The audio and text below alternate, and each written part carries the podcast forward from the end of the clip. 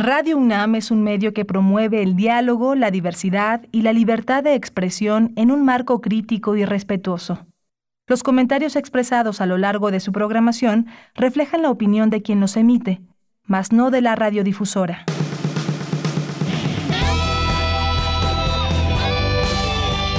Prisma RU. Relatamos al mundo.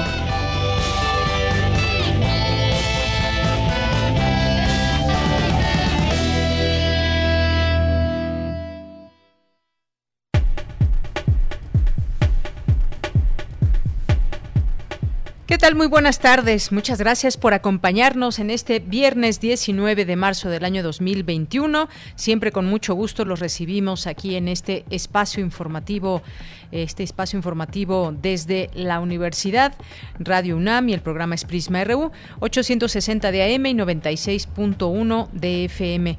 Pues como todos los días, un programa para ustedes con mucha información y lo que leemos ahora y algo que pues se viene esperando desde hace algunos días, desde que se dio a conocer eh, pues eh, la posibilidad de que AstraZeneca tuviera o no alguna relación con las enfermedades y, o muertes que se han presentado tras eh, que personas se han vacunado con esta vacuna. Hoy la Organización Mundial de la Salud aprueba la vacuna de AstraZeneca y dice que tiene enorme potencial benéfico. Esto respondiendo también ante esas dudas que pues definitivamente eh, han estado llenas de dudas solamente porque no se ha comprobado una relación específica entre la trombosis y la aplicación de esta vacuna de AstraZeneca. Así que el panel de seguridad de vacunas de la Organización Mundial de la Salud dijo hoy que los datos de la vacuna contra COVID-19 de AstraZeneca no apuntan a ningún aumento general en las condiciones de coagulación, pero seguirán vigilando sus efectos. Y esto despeja muchas dudas y sobre todo pues mantener la tranquilidad y la confianza en esta eh, una de las vacunas que se está aplicando a nivel internacional.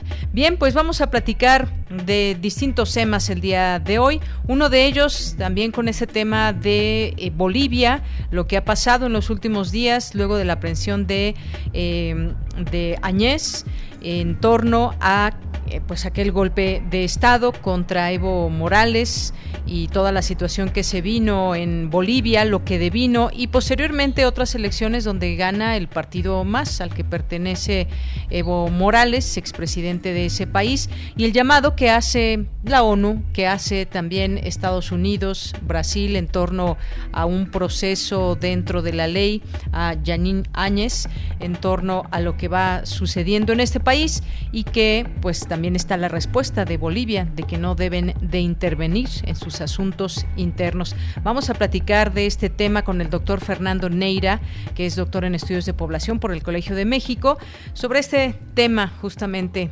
Bolivia acusa a Luis Almagro de propiciar golpe de Estado contra Evo Morales y por la otra la OEA que tilda de absurdas las amenazas de la Cancillería de Bolivia contra Luis Almagro. Platicaremos de este tema y posteriormente vamos a conocer más de este laboratorio, Tlatelolco Lab de la UNAM, que pues da a conocer un nuevo estudio, la disputa por el 8M, narrativas, sentidos e intereses.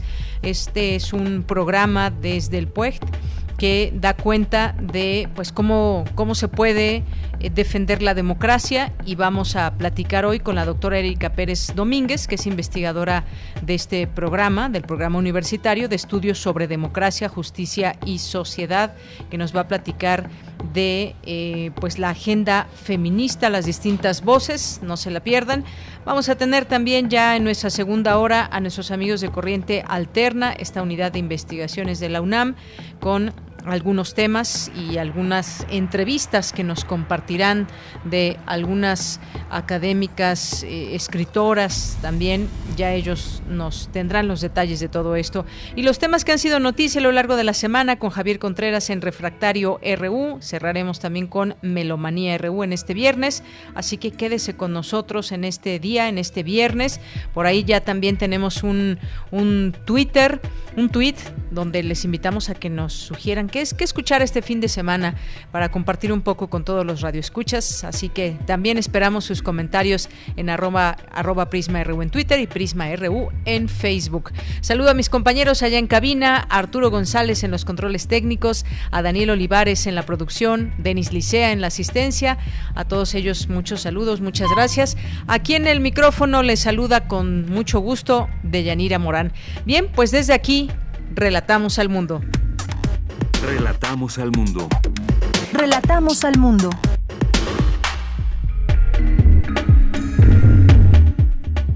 Bien, en este viernes 19 de marzo, en resumen, en los temas universitarios, el equinoccio de primavera ocurrirá mañana a las 3.30 horas y sobre todo para aquellas personas que les gusta recibir exactamente a la hora este equinoccio y hacer algún tipo de ritual y demás, solamente que recuerden, si quieren además a lo largo de ese día recibir las energías, pues hacerla desde un sitio, un sitio despejado, sin mucha gente.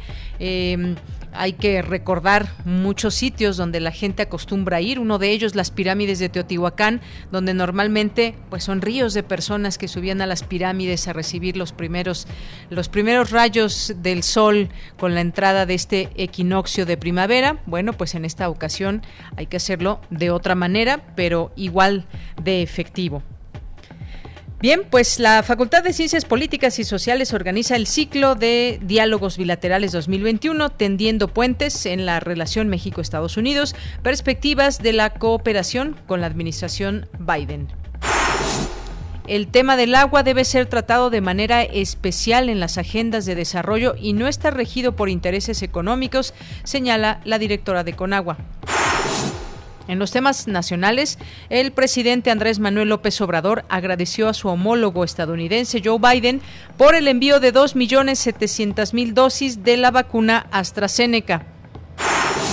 El subsecretario de Prevención y Promoción de la Salud, Hugo López Gatel, señaló que es probable que actualmente entre el 45 y el 50% de la población mexicana tenga inmunidad a COVID-19. Sin embargo, no descartó una tercera una tercera ola del nuevo coronavirus en el país, por lo que pidió no relajar las medidas de prevención.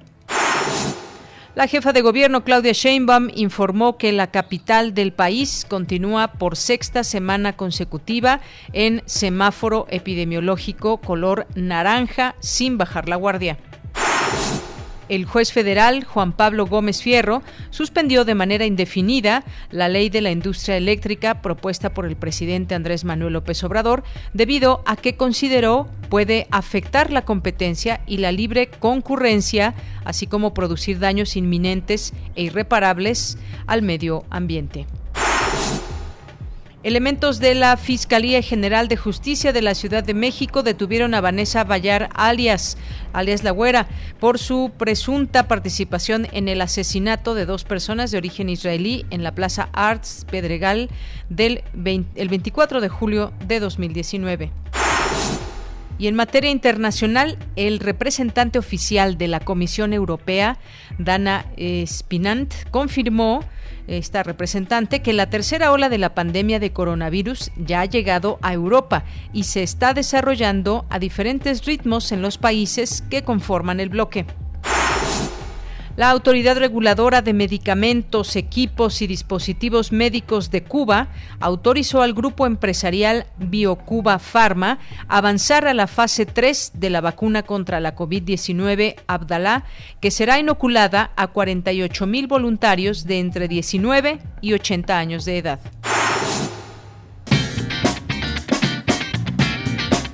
Hoy en la UNAM, ¿qué hacer y a dónde ir? El Museo Universitario del Chopo y Cultura UNAM, en coordinación con la compañía La Máquina del Tiempo, te invitan a disfrutar de una sesión más de los conversatorios Malinches 2020-2021, que en esta ocasión tendrá como invitadas a Cintia Ijar, Plaqueta y Andonela. La transmisión inicia en punto de las 19 horas a través de la cuenta oficial de Facebook del Museo Universitario del Chopo. Como parte del ciclo Conversemos sobre danza y escritura, la Dirección de Danza de la UNAM te invita a disfrutar de un conversatorio entre Virginia Gutiérrez y Shanti Vera, director de escena, coreógrafo, investigador y bailarín, autor de la obra Consideraciones para cultivar un volcán, quienes reflexionarán acerca del movimiento corporal y el papel de la danza en el ámbito académico. La cita es hoy, en punto de las 20 horas, a través de la cuenta oficial de Facebook de Danza UNAM te recomendamos la serie Maximiliano de México, Sueños de Poder, que recrea la vida de Maximiliano de Habsburgo en facetas poco conocidas, descifrando una visión más humanizada en distintos momentos de su vida en México, Francia y Austria. Esta coproducción de TV UNAM, el Sistema Público de Radiodifusión del Estado mexicano y la Televisora Pública de Austria fue grabada en locaciones europeas y mexicanas. Este material lo podrás disfrutar en el canal de YouTube de TV UNAM. Y recuerda, continuemos con las medidas sanitarias para evitar un contagio de COVID-19.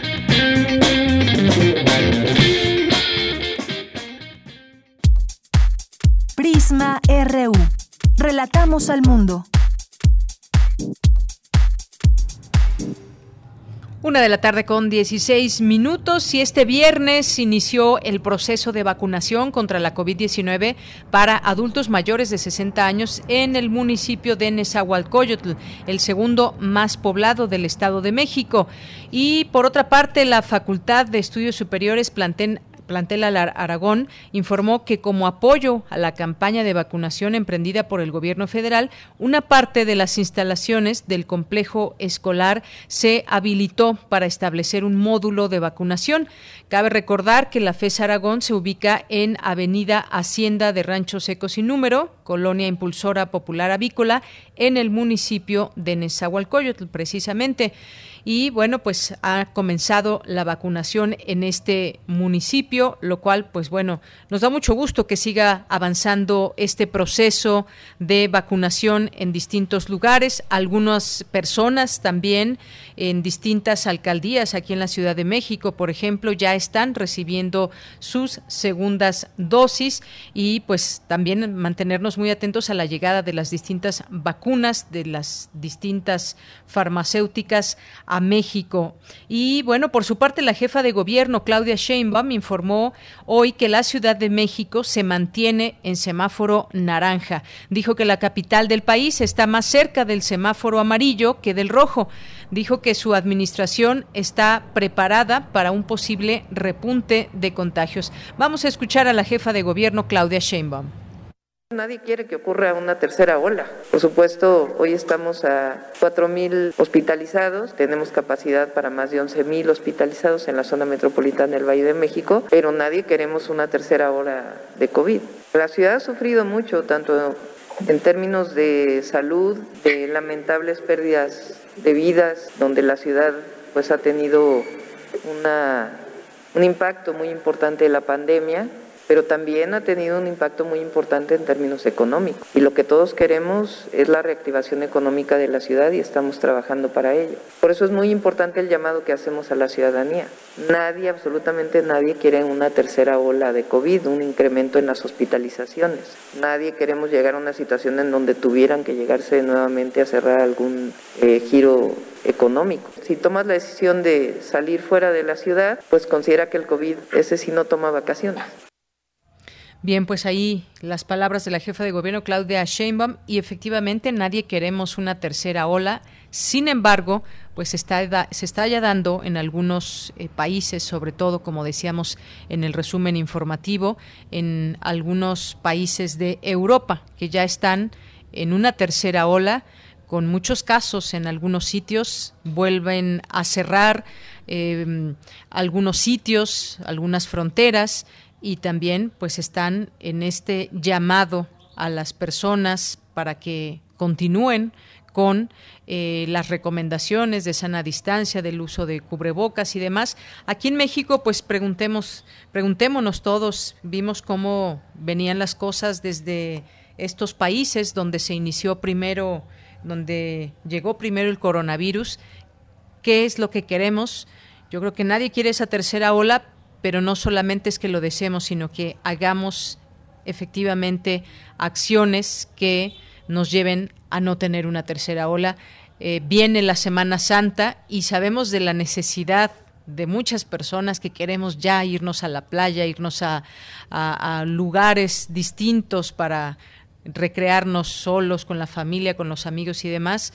Y me parece que eso ya se está llevando a cabo. También hay muchos lugares que requieren eh, la reactivación económica, pero hay que saberlo hacer de una manera ordenada, de una manera con mucha higiene y con muchas reglas. Así que se puede hacer, pero si se puede hacerlo mejor antes o después de Semana Santa, que es cuando, cuando más gente sale, pues habrá que hacerlo y pues sobre todo tomar conciencia que como sociedad podríamos evitar una tercera ola. Por supuesto también el gobierno y las autoridades están haciendo y tienen que hacer su parte, pero pues finalmente los que terminamos por salir, los que terminamos por reunirnos, muchas personas eh, en un solo sitio, pues somos nosotros, así que tenemos ese poder de evitar una tercera ola. Y mientras tanto, pues aquí la Secretaría de Salud reporta 2.182.188 casos positivos de coronavirus. Hay que recordar estos que se sabe a través de una prueba, pero que pueden ser muchos más porque no todas las personas se hacen la prueba y no todas las personas tienen síntomas y muchos de los asintomáticos pues nunca van a saber que tuvieron o tienen COVID-19. Y llegamos a un número eh, que pues siempre nos da tristeza leer e informar. Ya llegamos a los 196.606 personas muertas por COVID-19 y hasta el momento se han aplicado 4.974.552 dosis de vacunas. Continuamos. Campus RU. Bien, hoy en nuestro campus universitario nos vamos con Cindy Pérez Ramírez. Coinciden expertos en conferencia que la corrupción en nuestro país es sistémica. Adelante, Cindy, muy buenas tardes. Deyanira, muy buenas tardes a ti y a todo el auditorio. En el marco de la Cátedra en Cívica Francisco y Madero, organizada por el Instituto Nacional Electoral, se realizó el conversatorio Combate a la Corrupción. María Amparo Casar, catedrática investigadora del Centro de Investigación y Docencia Económicas CIDE, explicó que la corrupción es multifactorial y se presenta en el sector privado, público y social. La define como el abuso de cualquier posición de poder público o privado con el fin de generar un beneficio indebido a costa del beneficio colectivo o individual. Vamos a escucharla queremos decir cuando decimos que es sistémica. Pensándolo, creo que es que no es solo porque está, digamos, en todas partes, sino porque es una forma, diría yo, común de operar en el ámbito político y en el ámbito social. Diría yo que alcanza incluso el estatus de ser una norma social.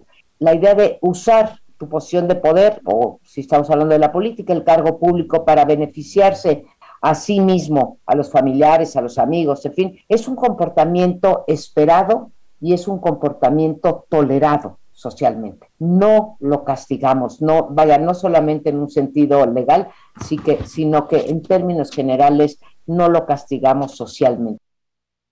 En tanto, Manuel Molano, economista en jefe del Instituto Mexicano para la Competitividad, agregó que la corrupción socava la posibilidad de que quienes actúan conforme a la ley obtengan beneficios parecidos. Recordemos que México ocupa el lugar 124 de 180 naciones evaluadas en el índice de percepción de la corrupción 2020 y se mantiene en el último lugar entre los países que integran la Organización para la Cooperación y el Desarrollo Económicos, OCDE y eso pues hace que la, que la competencia sana a la que tendríamos que estar sujetos todos no rinda los frutos que, que deberíamos esperar. Lo que estamos haciendo es destruir el sistema de incentivos. Y este sistema de incentivos es importante para que la competencia eh, logre sus objetivos sociales. Y es que si todos hacemos las cosas de acuerdo a las reglas, por ejemplo, en el mundo empresarial, pues eh, lo que acaba ocurriendo es que la licitación pues la gana la empresa que tiene la mejor tecnología, que reduce más sus costos. Cuando eso no ocurre así, premiamos al que fue más pillo o fue más vivo, pues lo que acaba ocurriendo es que creamos un país en donde no se agrega valor. Deyanira, cabe señalar que apenas el día de ayer el presidente Andrés Manuel López Obrador lanzó un decálogo para terminar de limpiar la corrupción en Pemex. Esta es la información. Cindy, muchas gracias. Muy buenas tardes. Muy buenas tardes. Bien, pues el tema de la corrupción también que es sistémica. Vámonos ahora con Cristina Godínez. El equinoccio de primavera ocurrirá mañana a las 3.30 horas. Adelante, Cristina. Buenas tardes, Deyanira. Un saludo para ti y para el auditorio de Prisma RU. Durante este suceso, el Sol cruza el ecuador celeste de sur a norte de la Tierra. El día y la noche duran lo mismo e inicia la temporada de días cálidos. Señaló Daniel Flores Gutiérrez del Instituto de Astronomía de la UNAM. El también editor del anuario del Observatorio Astronómico Nacional dijo que la Tierra seguirá su trayecto alrededor del Sol en la bóveda celeste durante 2021. En cuanto al equinoccio, este está relacionado con el instante en que el Sol cruza del hemisferio sur al hemisferio norte en el ecuador celeste. Y se llama equinoccio porque la duración del día y la noche tienen la misma duración, evidentemente. En tanto, Héctor Daniel Hernández Flores, del Instituto de Investigaciones Antropológicas, refirió que los pueblos mesoamericanos relacionaban el equinoccio con el inicio del ciclo agrícola, pero en la época colonial hubo una resignificación. Hay muy pocos elementos que vinculen muchas de las prácticas rituales que se consiguieron en Mesoamérica, las prácticas que hoy podemos observar justo en el equinoccio o la celebración del equinoccio que se da de forma contemporánea. Si bien muchas veces se vinculan estas prácticas en el sentido de una reproducción cultural desde Mesoamérica, en realidad esto pues, eh, no hay elementos por lo menos científicos o materiales que realmente muestren que eso ha sido así. Fue la colonia que realmente lo que hizo fue reconceptualizar, y resignificar o sustituir ciertos elementos de rituales tradicionales. Por último, el especialista comentó que prácticas como visitar Teotihuacán o Chichen Itzá para cargarse de energía surgieron desde hace 30 o 40 años como parte de una moda New Age. Deyanira, este es mi reporte. Muy buenas tardes. Muchas gracias, Cristina Godínez. No había escuchado eso de la moda New Age. Bueno, pues ya sabemos, podemos recibir este equinoccio desde distintos sitios, incluso desde casa. Continuamos. Tu opinión es muy importante. Escríbenos al correo electrónico prisma.radiounam@gmail.com. Prisma RU. Relatamos al mundo. Una de la tarde con 27 minutos. Bueno, pues vamos a entrar a este tema de Bolivia. Eh, Bolivia pidió ayer a Estados Unidos y a Brasil no intervenir en, sus asuntos internos, luego de que esos países expresaron preocupación por la encarcelación de la expresidenta de derecha, Yanín Áñez, por su participación en el golpe de Estado contra el depuesto mandatario Evo Morales. La Cancillería boliviana informó en dos comunicados que sostuvo reuniones separadas en La Paz con diplomáticos de estos dos países y les recordó los acuerdos internacionales que llaman a los países a no intervenir en materia de jurisdicción interna de otras naciones. Todo esto se da en el marco de la detención de la expresidenta interina de Bolivia, que pues fue encarcelada por el gobierno de Bolivia, que la señala de haber cometido delitos de sedición, conspiración y terrorismo tras la crisis postelectoral de 2019. Eh, se ha declarado ya en huelga de hambre y pues que no quiere luchar, pero esta manera pues que tiene de expresarse está ahí latente y ha comenzado una huelga de hambre. Para hablar de ese tema ya tenemos en la línea telefónica, agradezco nos tome esta llamada al doctor Fernando Neira Orjuela, doctor en estudios de población por el Colegio de México, actualmente investigador del Centro de Investigaciones sobre América Latina y el Caribe, el CIALC. Doctor, bienvenido, muy buenas tardes. Buenas tardes, Deyanira, y un saludo a todos tus radioescuchas. Doctor, pues preguntarle sobre este tema, porque además el gobierno de Bolivia acusa a Luis Almagro de propiciar el golpe de Estado contra Evo Morales. Está también las declaraciones de la OEA, que tilda de absurdas las amenazas de la Cancillería de Bolivia contra Luis Almagro. Y el caso es que, pues empecemos por ahí, a ver, ¿qué quieren, qué piden, qué solicitan Estados Unidos, Brasil, qué papel juegan estos dos organismos internacionales. Eh, hay quien al día de hoy cuestiona aquel acontecimiento cuando Evo Morales tuvo que salir de su país, de si fue o no un golpe de Estado. ¿Cómo ve las cosas allá en Bolivia?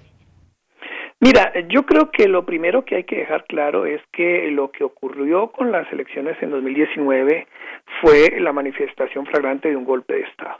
¿sí? Sectores de extrema derecha bolivianos eh, apoyados, incitados y casi que dirigidos por la OEA y en particular por Luis Almagro, lo que hicieron fue propiciar este golpe de Estado para eh, tomarse el poder dado que por la vía democrática no lo pudieron lograr. Entonces, es eh, negar el hecho de un golpe de Estado cuando eh, la acusación que hizo la misma OEA de unas elecciones fraudulentas no tuvo ninguna prueba. De, posteriormente un informe en los Estados Unidos que demostró por una agencia que, que no era cierto que había o que hubo un fraude estadísticamente se demostró que no hubo ese fraude. Y una manera de demostrar que no hubo tal fraude es que en las, en las elecciones que siguieron, sí, donde fue elegido el presidente Arcel, la votación fue prácticamente la misma que, que se dio para Evo Morales. Entonces, eh, los, sobre los hechos,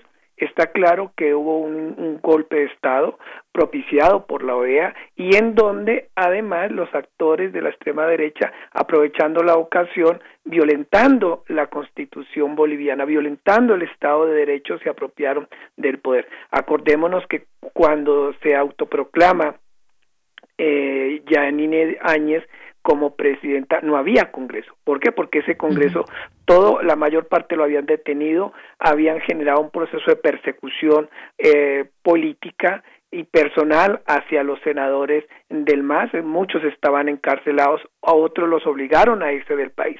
Entonces, ahí es claro el hecho de la violentación, de, que se violentó el Estado de Derecho, que se violentó la Constitución y se violentó el marco democrático. Entonces, que ahorita sean los Estados Unidos, que ahorita sea un país como Brasil, imagínate, el país que tiene prácticamente sometido a la nación bajo un régimen de eh, militar, eh, más o menos ocho de los ministros son militares, que venga a hablar de golpe de Estado, eh, pues suena risible, ¿no? Fue, suena eh, un poco triste ver ese posicionamiento de países que primero no tendrían por qué intervenir en, las decisiones que tome el, el Estado boliviano, que están apegadas a derecho, tan es así que, eh, perdón, el mismo presidente Arce ha convocado a, al defensor del pueblo, a los, a los defensores de derechos humanos, a la misma eh, Corte Penal Internacional a que participen del proceso de observación del juicio que se le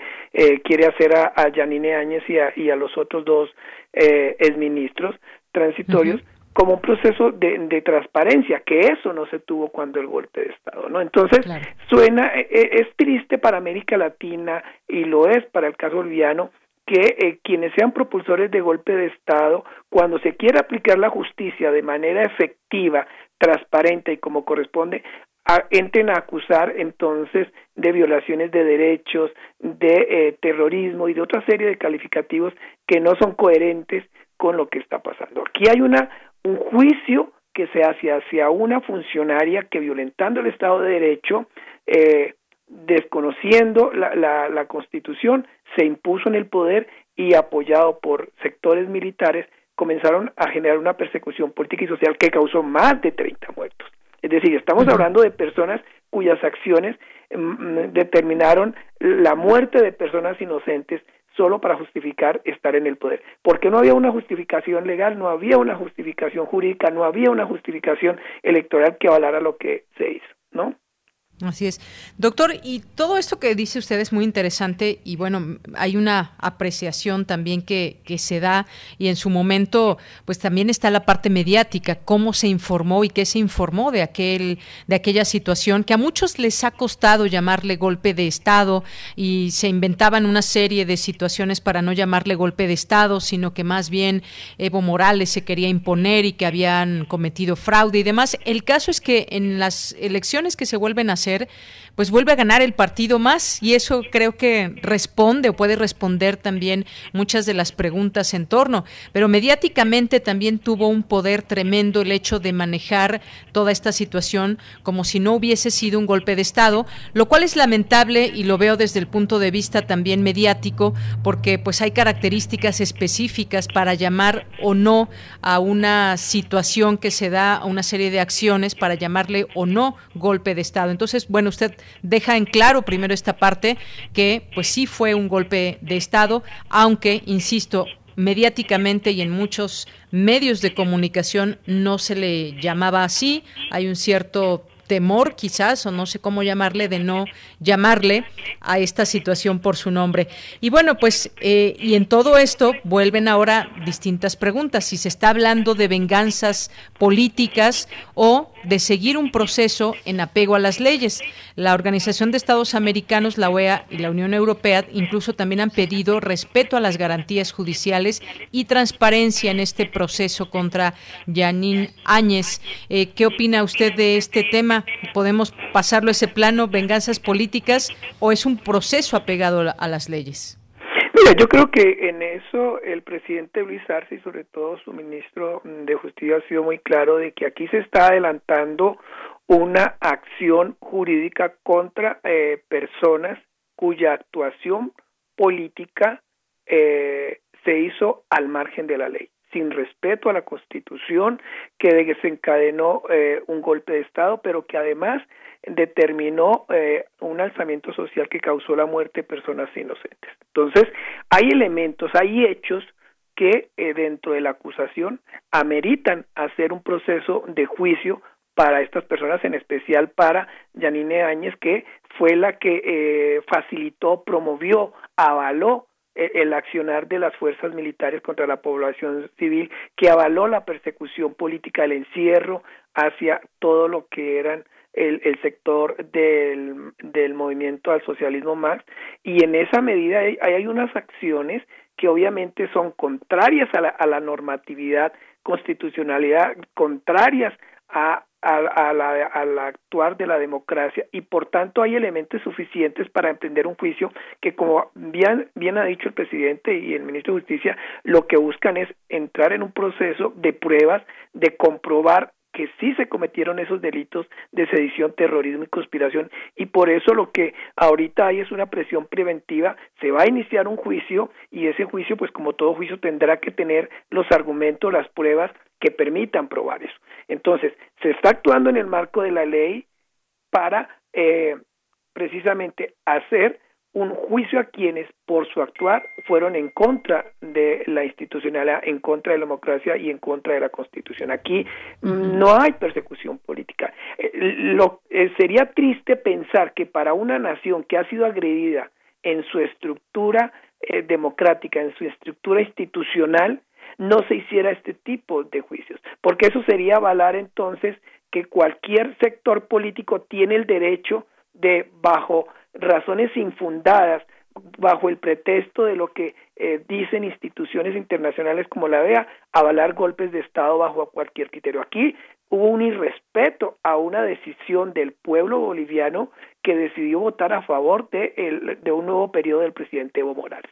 Eso, como no lo quiso aceptar la derecha, se apoyó en las decisiones, en, en, en esa falsa acusación de, de Luis Almagro y la OEA de un, una un fraude. Entonces, eh, eh, aquí hay una, un caso muy interesante para América Latina y es un llamado a que no se puede permitir en ninguno de nuestros países que bajo esa idea de que como yo no gano en las urnas, puedo avalar un golpe de Estado o prácticas que me hagan estar en el poder por la fuerza. Por eso es muy interesante lo que está pasando, porque sí es importante dejar una señal en la región de que no se puede permitir que eh, los violentos, los partidos, actúen de forma violenta para justificar la toma del poder. Eso se lo cuestionamos a, la, a las guerrillas durante mucho tiempo. No podemos permitírselo que actores políticos actúen de la misma forma, eh, queriendo imponerse en el poder por la vía militar, por la vía armada por fuerza y con golpes de Estado. Creo que aquí lo que estamos es en defensa no solo de la democracia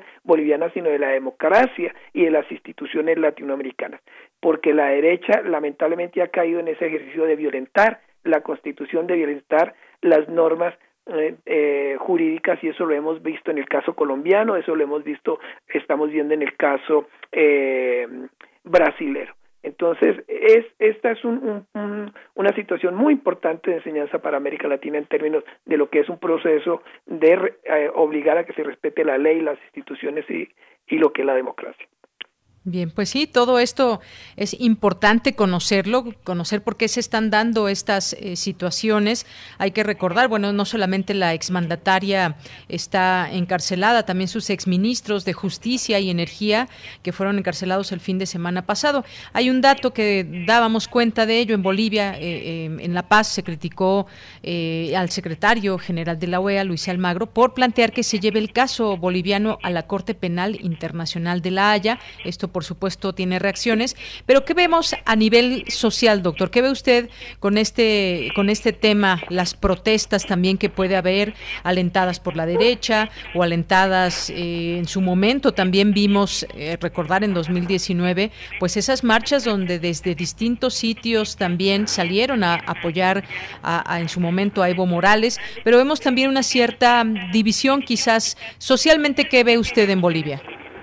Mira, lo, lo triste de, este, de estos eh, procesos políticos eh, es que eh, para la clase política y sobre todo para esa clase política tradicional que siempre ha querido tener los beneficios del poder, le cuesta aceptar cambios, le cuesta aceptar gobiernos progresistas, sí, porque tienen una idea férrea de mantenerse en el poder como sea. Entonces, eh, si uno mira en la historia latinoamericana, son esos mismos actores políticos de las élites que siempre han controlado el poder que eh, no, no les da nada generar violencia. Un caso muy representativo de eso fue Colombia cuando desde los años 50 los, los partidos tradicionales se, se encarnizaron en una violencia eh, partidista y que, que desencadenó una violencia que a la fecha se mantiene.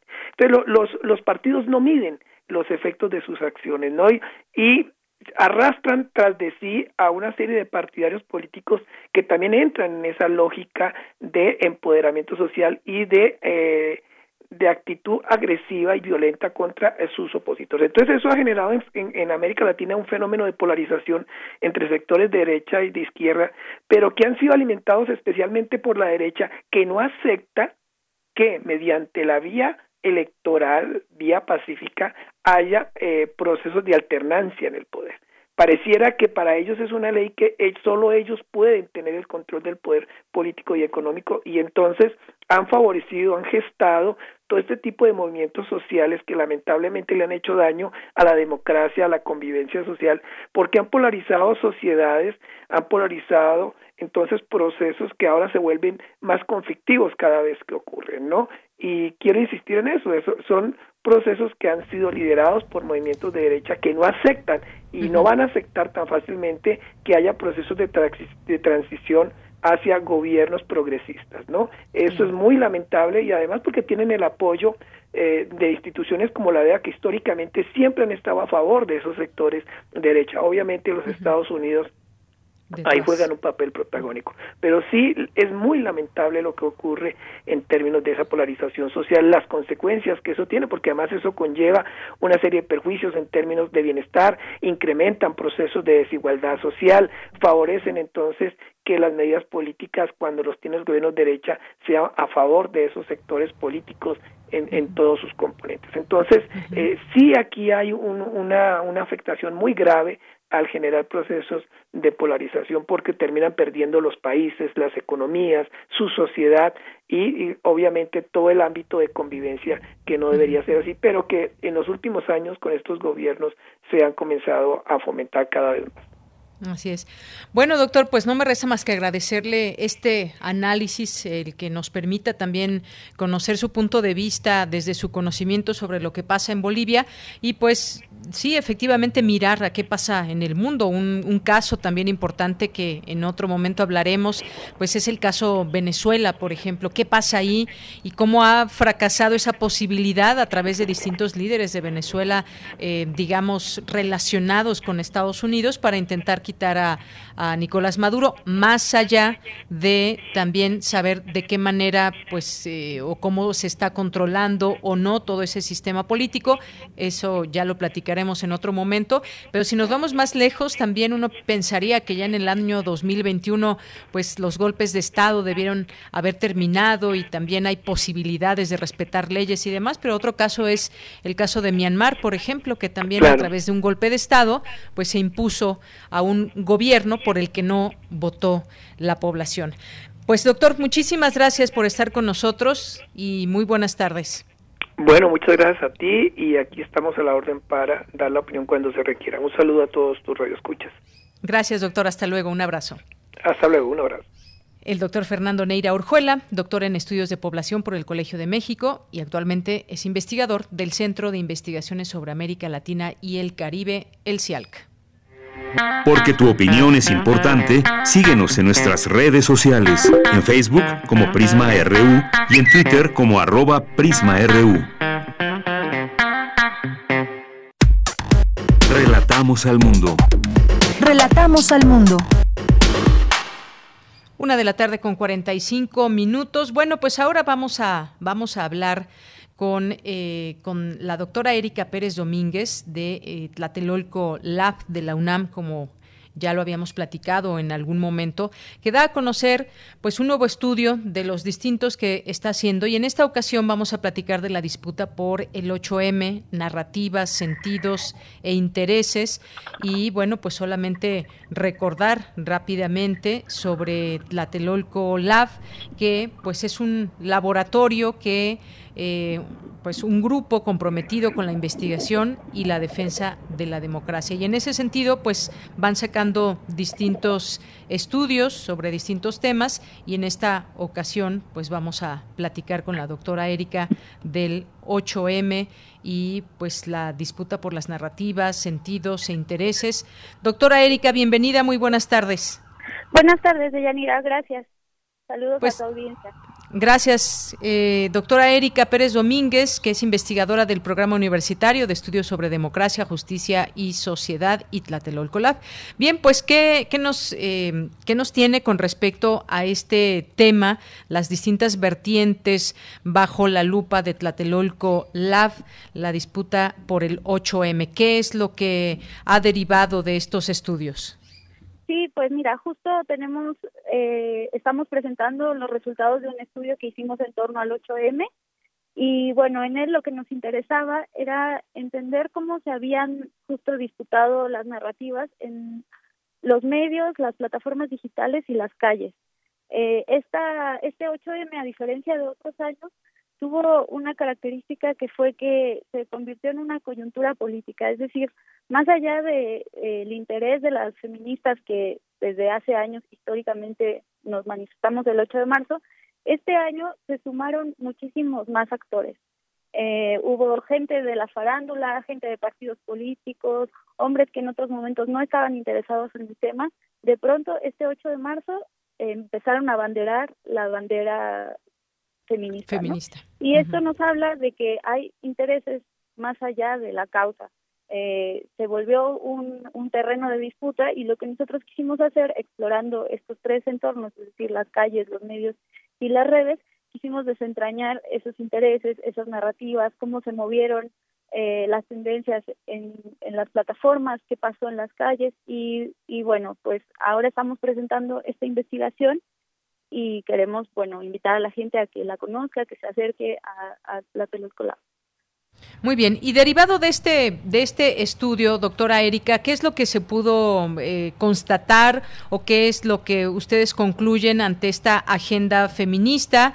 Por una parte también estaba eh, pues motivadas muchas de estas eh, manifestaciones sobre el tema de Félix Salgado Macedonio, estuvo el tema de las vallas de Palacio Nacional, también las formas de, de lucha, las coberturas y sentido de la violencia en las manifestaciones del 8M. ¿Qué es lo que deriva de, esto que ustedes tuvieron oportunidad de, eh, pues, de conocer de primera mano, de investigar? Decías, decía medios, plataformas digitales y las propias manifestaciones. ¿Qué es lo que se puede derivar o concluir de todo esto? Así es, justo una de las principales conclusiones a las que llegamos es que este día se vivió de distinto de distinta forma en estos tres entornos. Eh, por ejemplo, en Twitter fue una, un día de una disputa en la que se subieron muchos actores, en la que se hizo mucho énfasis en lo que sucedía en el Zócalo de la Ciudad de México, es decir, eh, este 8 de marzo se, hubo manifestaciones en todos los estados de la República, aquí mismo en la ciudad hubo manifestaciones en Xochimilco, en Tláhuac, pero en Twitter, por ejemplo, y en muchos medios, lo que se dio, a lo que se le dio cobertura fue a lo que sucedió en el centro de la Ciudad de México, en el Zócalo específicamente. Entonces ahí lo que vemos es un mecanismo de eh, sobre representación de un evento y eh, ocultamiento de lo demás, ¿no? Es decir, el 8 de marzo pasaron muchas cosas y los medios y las plataformas digitales se centraron solamente en una partecita pequeñita, ¿no?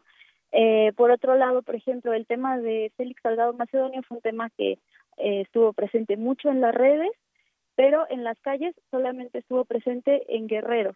En Guerrero sí fue una de las demandas principales de las compañeras que se manifestaron. Eh, y bueno, esta es una, una de las disputas que hizo que prácticamente todo el mundo estaba en contra de esta candidatura. Solamente hubo unas pequeñas manifestaciones a favor de, del candidato en, eh, en Guerrero y fueron manifestaciones convocadas por su sobrina. Pero en general, ahí lo que vimos en ese tema fue que hubo una narrativa completamente eh, unificada en contra de esta, de esta candidatura. Sobre las vallas, por ejemplo, eh, lo que notamos fue que en Twitter y en los medios se construyó mucho una narrativa bélica en torno a las vallas había una intención de construir la idea de que era una protección eh, por un temor del presidente. Eso en Twitter, pero en YouTube, por ejemplo, porque también analizamos algunos espacios de YouTube, la gente en YouTube manifestaba estar a favor de las vallas. Para la gente en YouTube eh, era una forma de proteger el patrimonio, de proteger a las policías, mientras que en las calles muchas de las personas que pasaron por ahí y fue así consignado por algunos medios de comunicación estaban a favor de las vallas.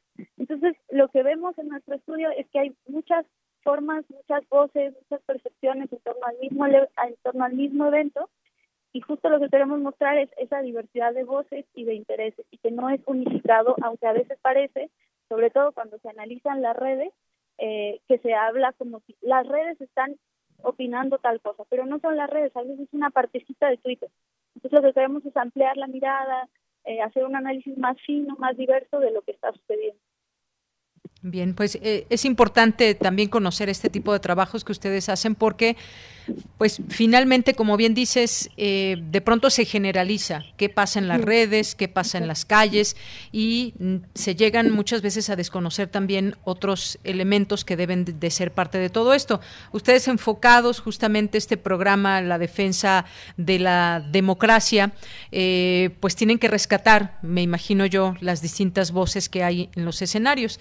Claro, que pues quien piensa de una manera, quien piensa de otra, pues normalmente siempre piensa que, que, le asiste la razón, pero hay parte de esa democracia es el debate y es el debate que se da con eh, entre distintos puntos de vista y si nos centramos en el 8M pueden ser muchos puntos de vista polémicos e incluso pues sabemos que hay distintos feminismos, hay distintas formas de expresar, de pedir, de manifestarse, de exigir y pues todo eso lo vemos en un escenario que pues son las distintas tribunas en las calles, mediáticamente, eh, medios de comunicación que ya conocemos, eh, plataformas digitales y redes sociales. Es un punto muy importante el poder saber qué pasa realmente en todos ellos. Entonces, digamos que parte de estas conclusiones que tú nos dices, doctora, es que pues hay que eh, entender que esto pues tiene muchas vertientes y no solamente una y que quizás de pronto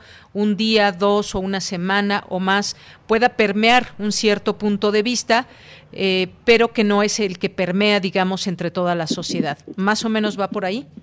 Sí, totalmente. Y, lo dices muy bien. Mucho el ánimo del PUEX, del Tlatelolco Lab, es eh, abonar a la democracia y necesitamos tener todas las voces posibles presentes para tener una, una mirada democrática y poder entender el debate público en su complejidad y no caer en, versiones que eh, solo ponen uno u otro lado de la moneda. Entonces, eh, nos interesa mucho justo rescatar eso y sobre todo en este tema que es tan importante no para nosotros el tema de las mujeres el tema de la causa feminista eh, pues justo el, el, estudio que presentamos ahora quiere destacar que hubo que como decías el feminismo es uno de los movimientos sociales con mayor potencia y es un movimiento diverso que dentro del mismo feminismo hay muchas discusiones que todavía no pues, que no están saldadas y eso es lo que le da riqueza justo a este movimiento que no solo es eh, académico, sino es político y que tiene que ver con la vida personal. Eh, y entonces, eh, esta potencia del feminismo, eso es lo que hace que se, que se muestre muchas formas, en muchos lugares, y no solamente lo que los medios nos muestran, ¿no? Bien, pues estaba revisando aquí justamente en su página, pues este estudio ya detalle, que además es muy ilustrativo. Pues invítanos, doctora, a que la gente que nos esté escuchando pueda conocer eh, todo esto, ese trabajo que ustedes hacen. Ahí vemos cómo van eh, platicando todo, eh, pues todos estos temas, estos cuatro puntos que mencionábamos al inicio, cómo lo van desglosando, dónde podemos consultarlo invita por favor al auditorio. Claro que sí. Eh, pues está en la página que es web.unam.mx, diagonal Tlatelolco Lab.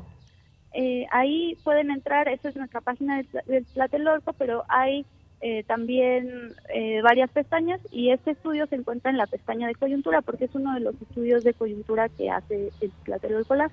Y ahí pueden entrar, tiene un diseño súper atractivo, interactivo, eh, hay muchas cosas que pueden encontrar en nuestro estudio también en términos visuales, en términos eh, de diseño. Es, es un esfuerzo que un equipo interdisciplinario hemos hecho para justo para contribuir al debate y a la, a la ciudadanía.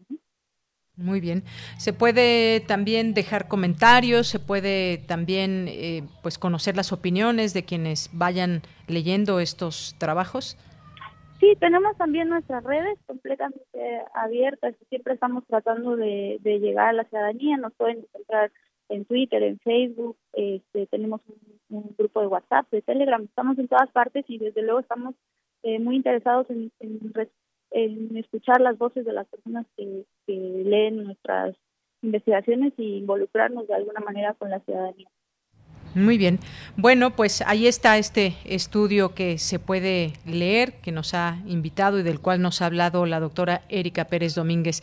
Pues doctora, muchas gracias por haber estado con nosotros, platicarnos de este proyecto y pues en este caso del tema específico del 8M, narrativas, sentidos e intereses. Muchas gracias. Muchas gracias a ti y saludos a todos. Muchos saludos y gracias. Hasta luego, doctora Erika Pérez Domínguez, investigadora del Programa Universitario de Estudios sobre Democracia, Justicia y Sociedad, eh, Lab. Pues no solamente está este estudio, hay otros más que ya pueden consultar y que pues aquí eventualmente también iremos iremos platicando. Bueno, pues nos vamos a ir al corte, pero antes de irnos al corte, pues nos vamos nos va a acompañar esta música Music When the Lights Go Out de The Libertines que nos pidió un radio escucha. Estamos aquí atentos de, de, sus peticiones. Y bueno, pues fue Paz BCP quien lo pidió. Con esto nos vamos al corte. Hide what's inside from you and alarm bells ring when you say your heart still sings when you're with me. Oh, won't you please forgive me? I no longer hear the music. Oh no.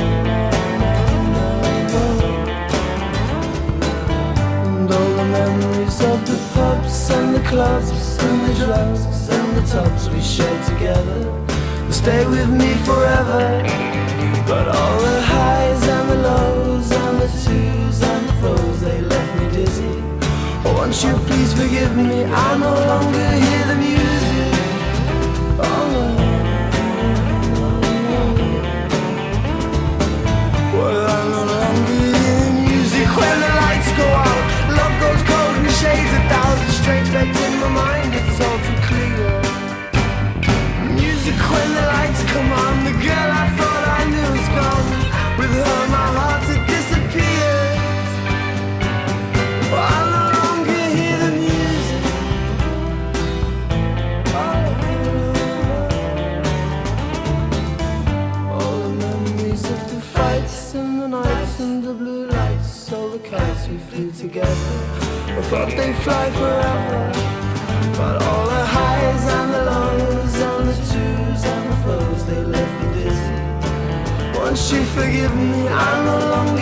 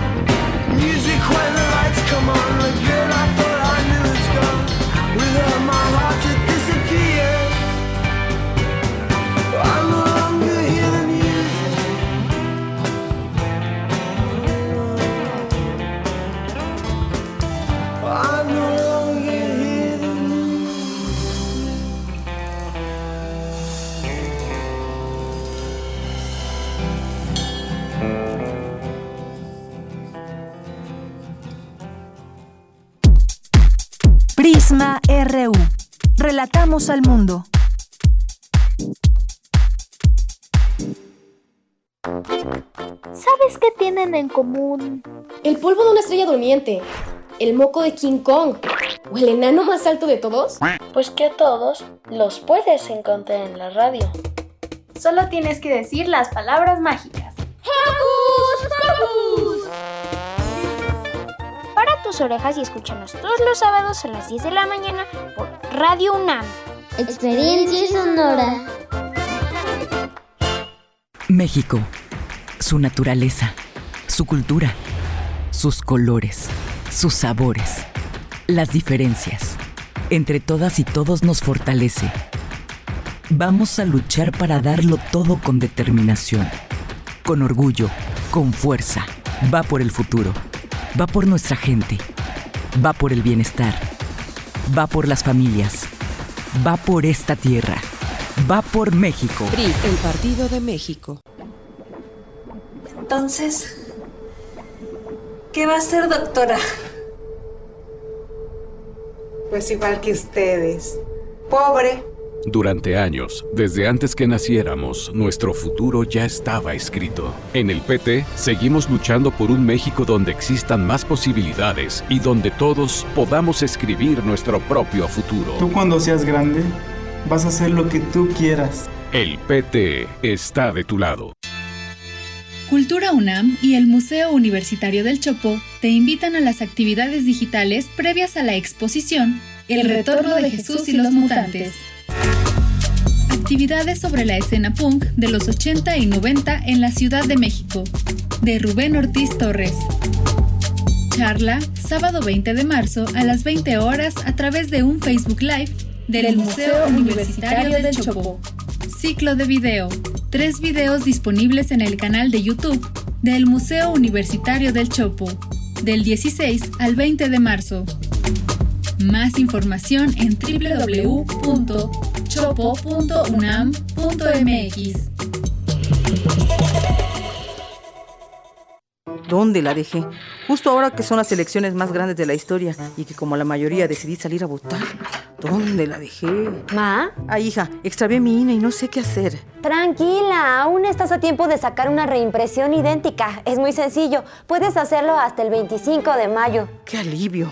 ¡Mi cubrebocas! ¿Ma? Voy por mi reimpresión y el 6 de junio voto. Tienes hasta el 25 de mayo. El 6 de junio, el voto sale y vale. INE. En el Instituto Electoral del Estado de México, nuestros ejes los planeamos con imparcialidad. Hacemos frases con certeza. Imprimimos especial cuidado en la legalidad. Le damos valor a la independencia. Remarcamos sobre la objetividad y mostramos nuestra máxima publicidad. Nuestros valores democráticos los diseñamos todas y todos. Sigamos trabajando. IEM, Instituto Electoral del Estado de México.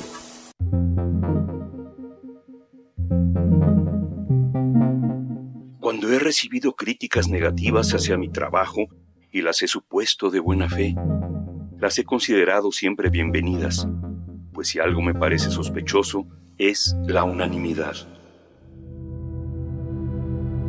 No todas las imágenes dicen más que mil palabras. Algunas, cuando son precisas, cuando son una tesis de formas geométricas y colores en contraste, cuando recurren a la enorme complejidad interna de la simplicidad externa, sobrepasan por mucho la palabra, como en la obra de Vicente Rojo, pintor, diseñador gráfico y escultor, español por nacimiento y mexicano por necesidad. Este recorrido lleno de dudas sigue siendo para mí un misterio fascinante. Quizá es el mismo misterio que originó mi vocación. Este largo proceso es el que da sentido a mi trabajo, más que la obra en sí misma. Vicente Rojo Almazán, 15 de marzo de 1932, 17 de marzo de 2021. Descansa en paz.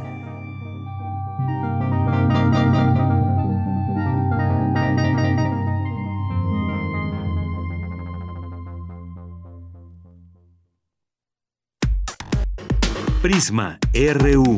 Relatamos al mundo.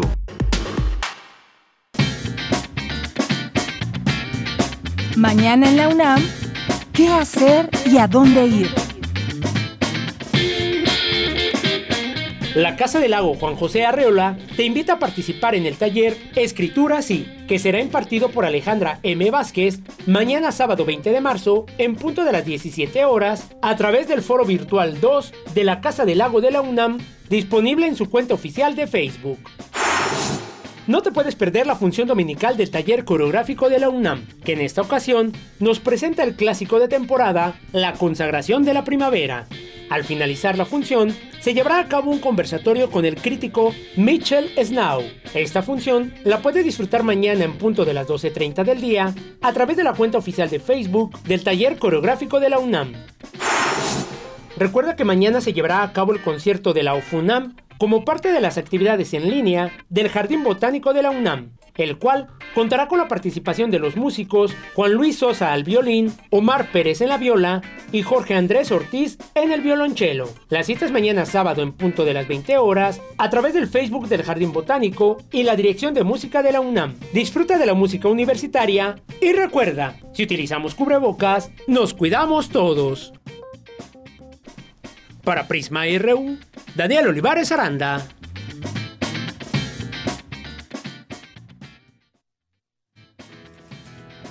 Esta sala de espera sin esperanza. Estas pilas de un timbre que se secó. Este lado de fresa de la venganza. Esta empresa de mudanzas con los muebles del amor. Esta campana muda en el campanario. Esta mitad partida por la mitad. Estos besos de Judas, este calvario, este look de presidiario, esta cura de humildad. Son las 2 de la tarde con 7 minutos. Regresamos a la segunda hora de Prisma RU con música Joaquín Sabina eh, nos sobran los motivos, algo que nos pidió el radio escucha Luis M. García, a quien mandamos muchos saludos. Interesante conocer sus gustos musicales, sus propuestas para estos viernes aquí en Prisma RU. Pues escuchemos un poco más, un poco más a Joaquín Sabina y nos sobran los motivos. Este racimo de pétalos de sal este huracán sin ojo que lo gobierne, este jueves, este viernes y el miércoles que vendrá. No abuses de mi inspiración, no acuses a mi corazón, tan maltrecho y ajado que está cerrado por derribo. Bien, pues continuamos y continuamos con los saludos a todos ustedes que nos escriben en arroba prisma.ru en nuestro Twitter o algunos otros más en Facebook, en nuestra cuenta Prisma RU. Pues saludos a Abel Fernández que está por aquí presente y nos dice un abrazo a todo el equipo que siempre se ve reflejado su profesionalismo en el noticiario vespertino y excelente fin de semana. Gracias Abel, un abrazo. Silvia Vargas nos está escribiendo en este justo momento, nos acaba de escribir por este gran medio. Quiero dar mil gracias a todas y todos quienes están haciendo esto posible en municipios y alcaldías. Mi mamá vive cerca de Fez Aragón. Hoy le tocó como pertenecientes a una sociedad, cada uno tenemos que hacer nuestra parte. UNAM Vacunas COVID-19 nos manda una fotografía de la FES Aragón, donde pues se encuentra Silvia Vargas. Pues le mandamos, te mandamos muchos saludos, Silvia, y pues sí, hay mucha, eh, muchas ganas de recibir la vacuna en distintos sitios que todavía no llega, pero las personas que van y que salen muy contentas con su primera o ya algunos segunda dosis, a todos nos va dando mucho gusto. Ojalá que lleguen más y más vacunas y se pueda hacer muy eficaz esta posibilidad y toda esta estrategia de también de cómo llegar a, muchos lugares, eh, las características que deben de tener y guardar las, las vacunas, algunas con temperaturas muy específicas. Así que pues muchas gracias, muchas gracias a todo eh, a todas eh, ustedes que nos van también aquí platicando y compartiendo estos datos de las personas que se van vacunando. Gracias Silvia, gracias Abel, Andrés Marc, a todo el equipo también manda muchos saludos, auditorio de Prisma RU y todos los que hacen posible por toda esta semana de información. Gracias Andrea y a Fernanda también muchos saludos, Paz BCP, a Mario Navarrete, aquí también que lo, lo estamos informando mientras él cocina, aquí siempre siempre mostrándonos eh, su buena mano para la cocina. Saludos, Mario. Muchas gracias. Eh, también nos dice aquí Paz BCP, dice que a su bebé de año y medio le gusta mucho, trabajan juntos y bueno, pues ya esta música que también poníamos hace un momento. Jorge Fra, también muchos saludos a Mónica Payares, al doctor José Ramón Ramírez, a César Soto, muchas gracias, más 52 Efren, también que aquí nos manda información. Dice el periodista Matt Kennard reveló que el gobierno de Gran Bretaña orquestó el golpe de Estado de Bolivia para apoderarse del litio, de las guerras por el petróleo. Vamos a la guerra del litio, del imperialismo estadounidense al imperialismo inglés. Saludos. Pues sí, otros temas y otras vertientes que iremos poco a poco platicando en estos espacios, sin duda, eh, para todos ustedes y que el litio, sí, también otro gran tema que tiene que ver con Bolivia. Gracias. Rosario Durán Martínez también. Eh, nos dice con respecto al tema de Bolivia, pues qué mala onda, unos planean y la paga y la que paga el pato es a la que ponen al frente y además la que aceptó. Gracias, Rosario. Jean-François Charrier, Chris Morris, también muchos saludos. Eh, a Henry Paredes, también a nuestros amigos del CIAL UNAM, a Luis M. García, que también ya nos pedía aquí esta canción que acabamos de poner, a David Castillo, eh, Henry Paredes también. Varios de ustedes ya nos pidieron canciones, ahí las tenemos por si da tiempo. Felipe también, muchas gracias. Muchas gracias a eh, también a David Castillo, que ya decíamos ahí con un poquito de calor, David, efectivamente, pues ya, aunque pues hemos tenido algunos días más calurosos, este se antoja algo templado. Felipe Guerrero, también muchas gracias por estar aquí con nosotros. Eh, gracias también a nuestros amigos del PUEC, UNAM. Muchas gracias a Humanidades es Comunidad UNAM también y a Braulio MN, Sony Jaime Hadid. Muchas gracias también a Alfonso de Alba Arcos y a todos los que se vayan sumando poco a poco a este espacio. Adriana, Adriana Monroy también, muchísimas gracias. Y por aquí se sumó también ya Luis Javier, Luis Javier aquí presente y pues les mandamos muchos saludos a todos. Vámonos a la información. El tema del agua debe ser tratado de manera especial en las agendas de desarrollo y no estar regido por intereses económicos, señala la directora de Conagua y es Dulce García que nos tiene esta información. Dulce.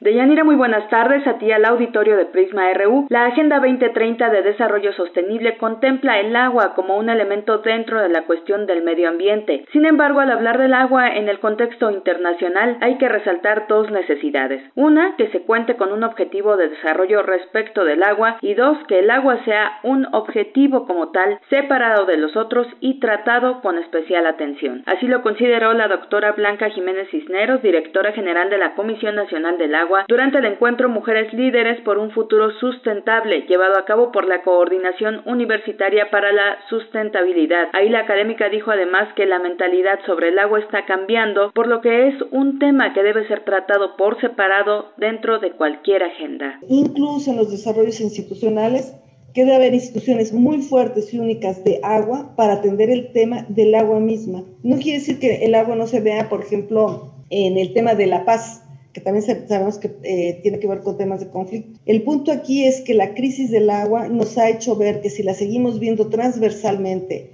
asociada con algún usuario, no nos vamos a ocupar del tema del agua. ¿Quiénes son los usuarios del agua? La agricultura, o sea, hay países en donde el agua está metida en la agricultura, y entonces los pobres del agua, pues este, tienen los, al secretario, el secretario de Agricultura diciendo, me das el agua para riego. O lo tienen metido en la economía y entonces lo quieren para la industria. Los países se están moviendo hacia tener temas específicos del agua o incluso bajo temas de gobernanza. Por otra parte, Blanca Jiménez Cisneros resaltó que durante la creación de los objetivos de las agendas de desarrollo, como lo es la 2030 de sostenibilidad, no se han dejado de lado los intereses económicos frente a las necesidades y los derechos humanos. Incluso en temas tan nobles como el derecho humano al agua, hay atrás intereses comerciales y que pueden ser eh, eh, expresados por diferentes grupos. Pero aquí pueden ver que tiene que ver el agua con el fin de la pobreza, con la salud y bienestar, ahorita el COVID nos lo dejó más claro que nunca, en el tema de las ciudades, en el tema de la producción y consumo responsable, en los ecosistemas, en la vida submarina y en las alianzas para lograr todos los objetivos. Entonces el agua es un objetivo fundamental. No vamos a poder tener un, un uso eficiente de la agricultura si no solucionamos el tema del agua. No vamos a poder protegernos del cambio climático y las inundaciones si no tenemos también una atención al manejo del agua. Pero además, a diferencia de muchos otros recursos, el agua es un recurso que tiene que ver con protección de gente, con producción y eso también le hace una lógica muy diferente para, para, para su atención. Deyanira Auditorio de Prisma RU, la también creadora del grupo de tratamiento y reuso del agua del Instituto de Ingeniería de la UNAM, dijo que conceptos como el derecho humano al agua no han sido necesarios en otros países, pero que en el caso de México ha sido utilizado para atraer la atención a temas que deben ser tratados inmediatamente para tener un mejor aprovechamiento de este recurso. Es el reporte. Muy buenas tardes. Gracias, Dulce.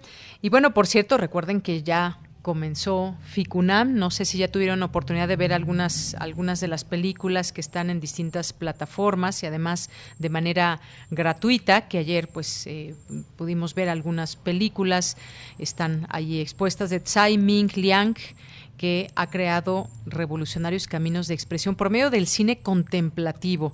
Si ustedes ya tuvieron oportunidad de ver alguna de estas películas de este director taiwanés, compártanos su opinión, que no, no es fácil para todos quizás eh, apreciar o eh, ver el cine contemplativo, pero pues ya nos contarán ahí cuáles son algunas de las películas que les han gustado o que nos recomienden. Algunas son muchísimas, no creo que alguien alcance a ver todas, pero pues sin duda elegir las que más les gusten por directores, por temas, países.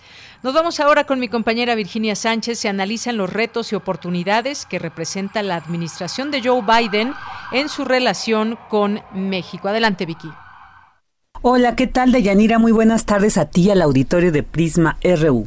Hablar de México y Estados Unidos significa reflexionar en torno a la complejidad de las fronteras, en su dimensión geográfica y en el aspecto administrativo, social y económico, pues en las fronteras es donde fluyen conocimientos, intereses e interacciones y es donde ocurren las relaciones más interesantes, aquellas que nos hablan de la conformación de los estados, por lo que el ciclo de diálogos bilaterales tiene como meta plantear la perspectiva norteamericana y mexicana con respecto a las oportunidades y dificultades que se abren a partir de la geografía, la política migratoria, la cultura, los tratados comerciales, la seguridad y los temas de género. Así lo señaló la directora de la Facultad de Ciencias Políticas y Sociales de la UNAM, Carola García, al inaugurar el ciclo Diálogos Bilaterales 2021, tendiendo puentes en la relación México-Estados Unidos, perspectivas de la cooperación con la administración Biden. Escuchémosla. Esto con el objetivo de ampliar el horizonte de temas que van más allá de la simple frontera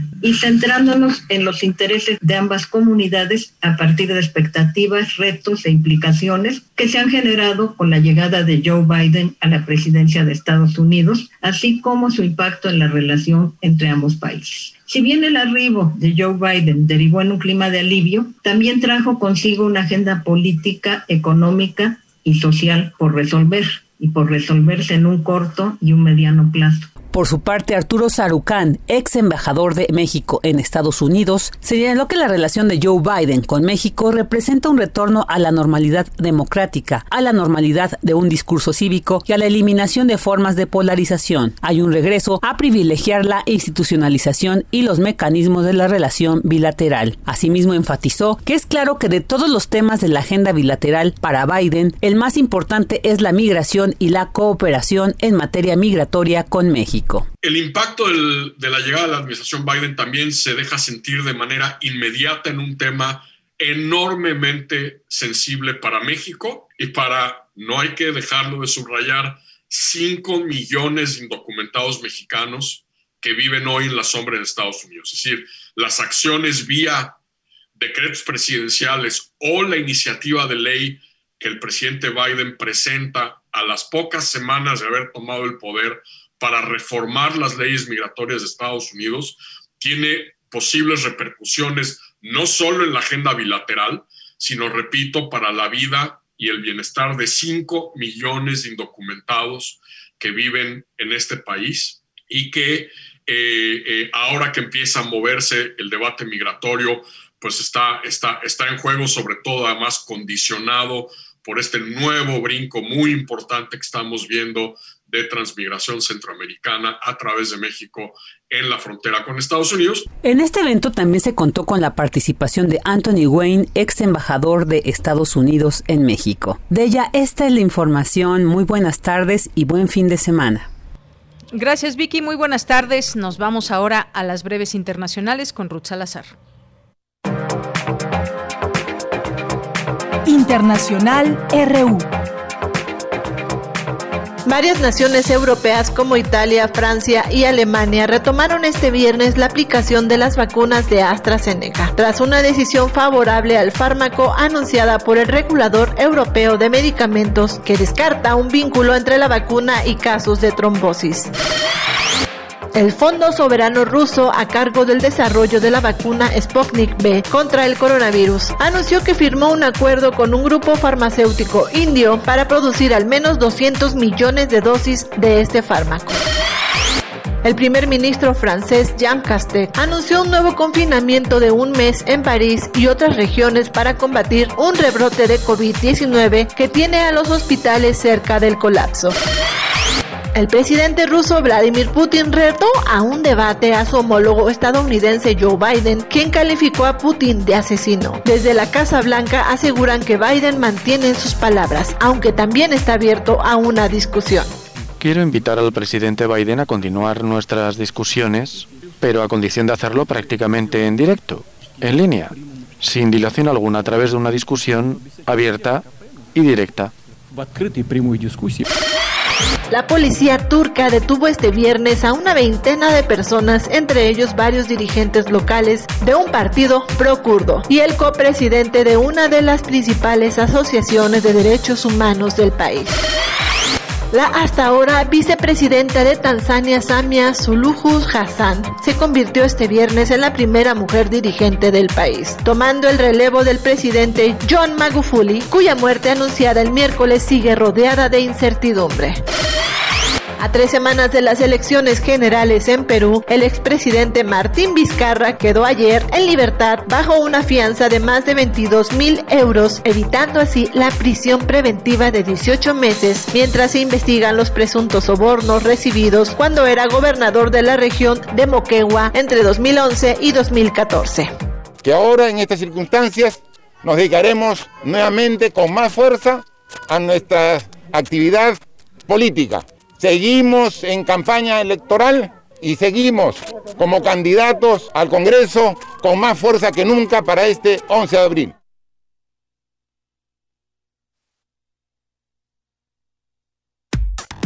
Relatamos al mundo.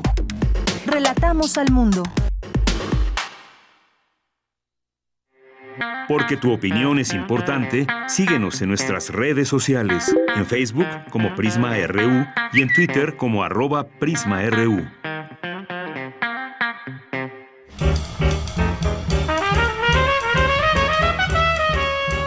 Corriente Alterna.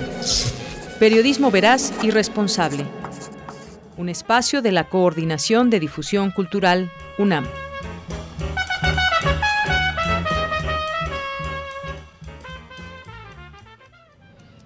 Dos de la tarde con 24 minutos y damos la bienvenida en este espacio de Corriente Alterna, Unidad de Investigaciones. Damos la bienvenida a Marcela Vargas y a Sandra Ramírez que nos van a acompañar el día de hoy para platicarnos pues lo que podremos, lo que podremos eh, leer en los siguientes días en Corriente Alterna. Primero saludo a Sandra Ramírez de la carrera de Ciencias de la Comunicación. ¿Qué tal Sandra? Muy buenas tardes. Hola, buenas tardes, bien. Y bueno, pues también saludamos a, les decía, Marcela Vargas, que es una de las tutoras ahí en Corriente Alterna. ¿Qué tal, Marcela? Bienvenida, buenas tardes. En un momentito más nos acompaña ya Marcela. Por lo pronto, pues le... Marcela, ¿ya me escuchas?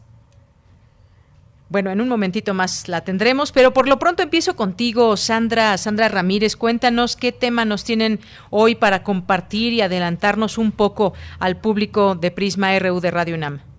Claro que sí, pues mira, te platico que la próxima semana vamos a estar compartiendo un reportaje en Corriente Alterna donde básicamente buscamos eh, pintar un poco el panorama de cómo ha sido el año más reciente para el movimiento feminista en México pudimos hablar con eh, filósofas, académicas, activistas, periodistas, todas de distintos ámbitos y de distintas generaciones también para tener como un panorama más amplio de cómo ellas han visto este cambio aquí en México. Es decir, eh, vemos que, que a principios del 2020 teníamos una ola morada que estaba estallando como con manifestaciones, etcétera, y después vino la pandemia, que pareció poner esto en pausa, sin embargo no sucedió así porque eh, siguieron ocurriendo muchas cosas durante este año, entre ellas que siguieron habiendo eh, protestas con violencia policial, eh, no cesaron las desapariciones y feminicidios aquí en México.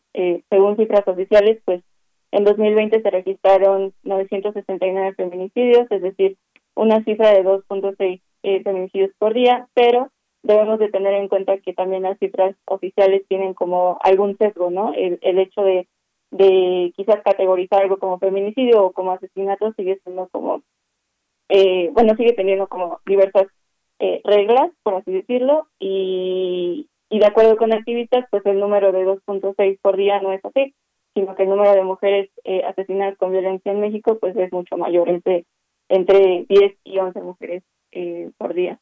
Entonces, un poco, un poco eso como eh, quisimos hacer en este reportaje. Bien, pues sin duda interesante, sobre todo también conocer desde estas voces, estas miradas que como nos dices incluyen académicas, activistas, filósofas en este en este reportaje que hacen y que pues nos, nos ayudan también a conocer ese panorama de el año más reciente que fue este 8M y 9M 2020-2021. ¿Qué ha pasado en todos estos meses? Porque está el movimiento más que latente. Hay distintas, eh, distintos temas y distintas posturas también, los distintos feminismos. Y es importante conocer estas, estas voces que son parte importante y que también pues representan a muchas, a muchas mujeres, la voz de muchas mujeres o las opiniones que si bien no podemos escuchar todas, pero me parece que hay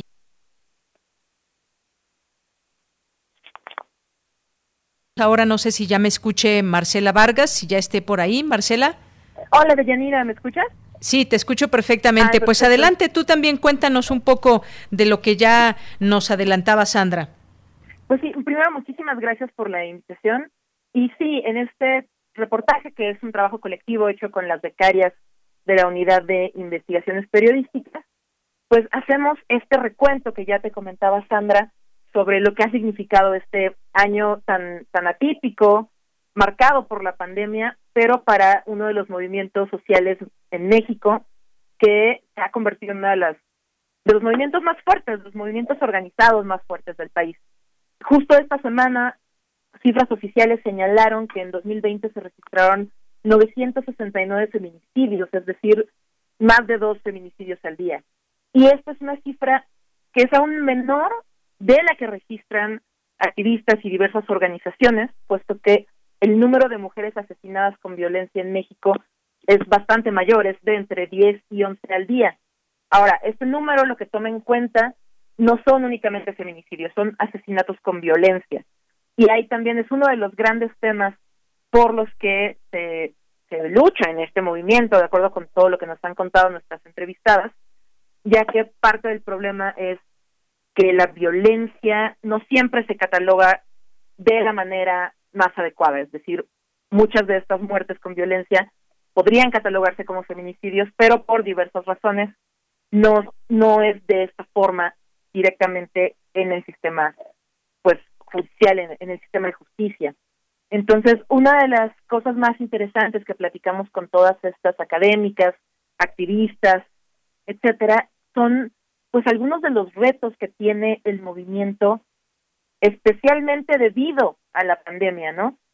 Como contaba Sandra hace unos momentos, el 2020 inició como esta ola vibrante del movimiento feminista, llega la pandemia y no solamente significa un quédate en casa, pues para toda la sociedad mexicana, sino que provoca un retroceso, que es algo que nos platicaba la filósofa y escritora Sayak Valencia, que esta pandemia y las circunstancias pues en las que han quedado las mujeres en todo este año han provocado no una doble sino una triple jornada de trabajos tanto remunerados como no remunerados para las mujeres que se quedan en casa.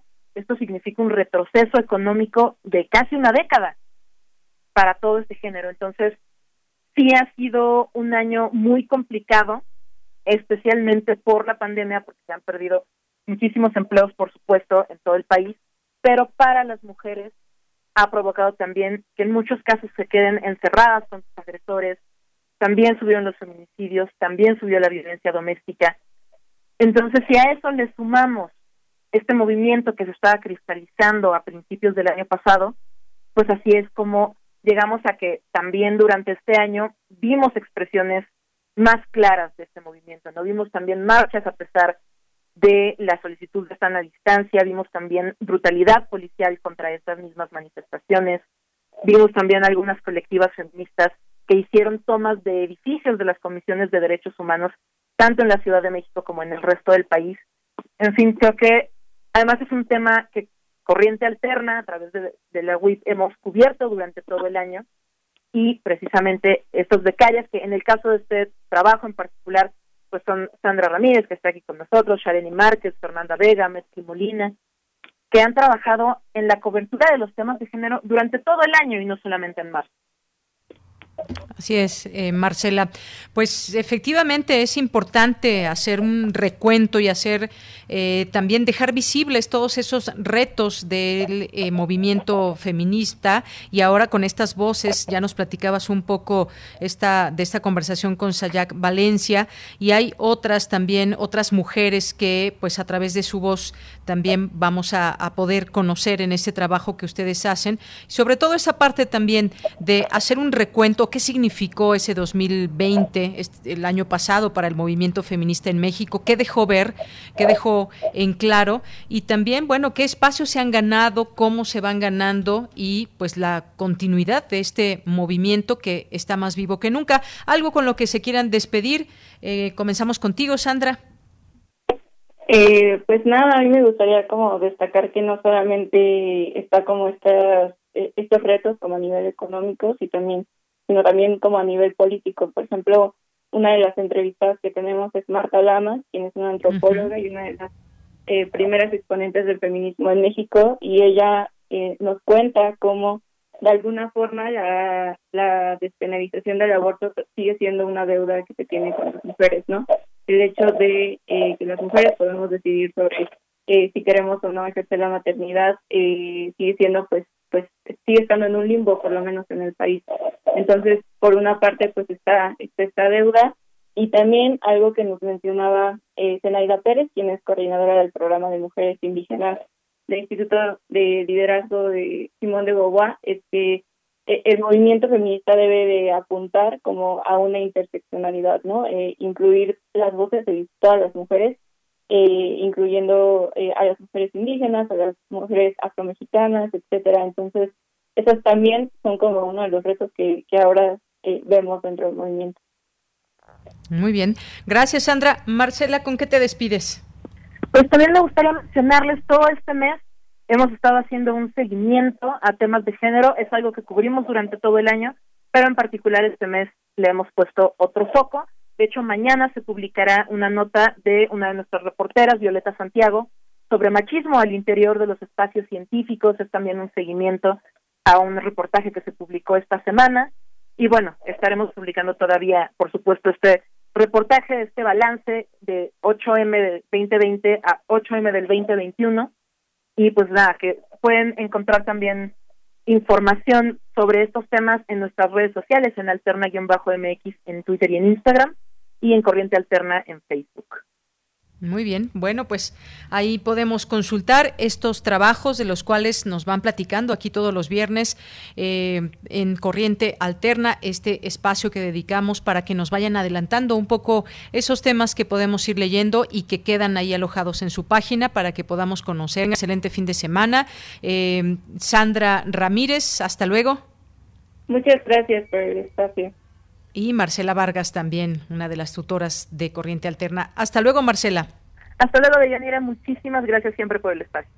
A ustedes también. Un abrazo y hasta luego. Relatamos al mundo. Relatamos al mundo.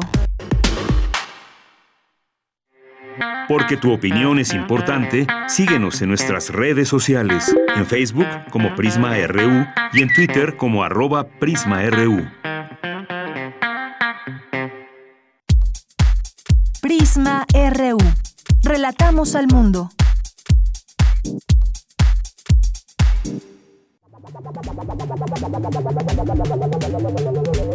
El refractario, RU.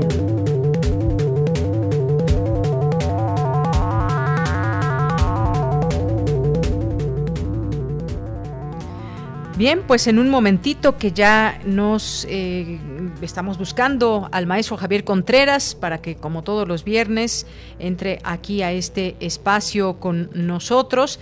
Y bueno, pues tenemos algunos temas que comentar con él el día de hoy.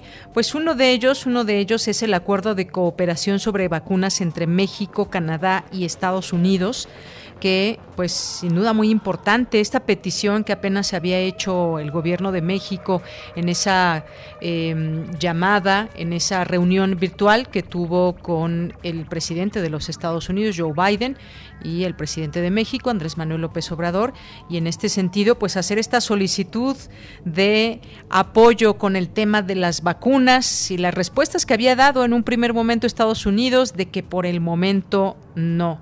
Y pues días después se conoce ya esta respuesta. Va a compartir vacunas con Canadá y con México. Eh, importante, digo, finalmente es nuestro vecino, es una vía muy rápida quizás de llegada de las vacunas y bueno finalmente pues está ahí esta posibilidad entre más vacunas puedan llegar de distintos sitios y sobre todo pues en números que sean grandes de llegadas de vacunas pues mucho más fácil se avanzará con esta posibilidad en el mundo y lo hemos platicado aquí hay esa cierta sensación de que ahí está en la línea telefónica el maestro Javier Contreras maestro en Derecho y profesor de la Facultad de Derecho y de la FESA Catlán. ¿Qué tal, Javier? ¿Cómo estás? Muy buenas tardes. Hola, ¿qué tal, Deyanira? Muy buena tarde para ti, para todo el amable auditorio de Prisma RU. Pues efectivamente, este acuerdo que han alcanzado finalmente el gobierno de México, así como con Canadá y Estados Unidos, bien puede favorecer no solamente las relaciones bilaterales, sino el Plan Nacional de Vacunación para la COVID-19. Mucho vale la pena considerar, como ya mencionabas y adelantabas, lo siguiente.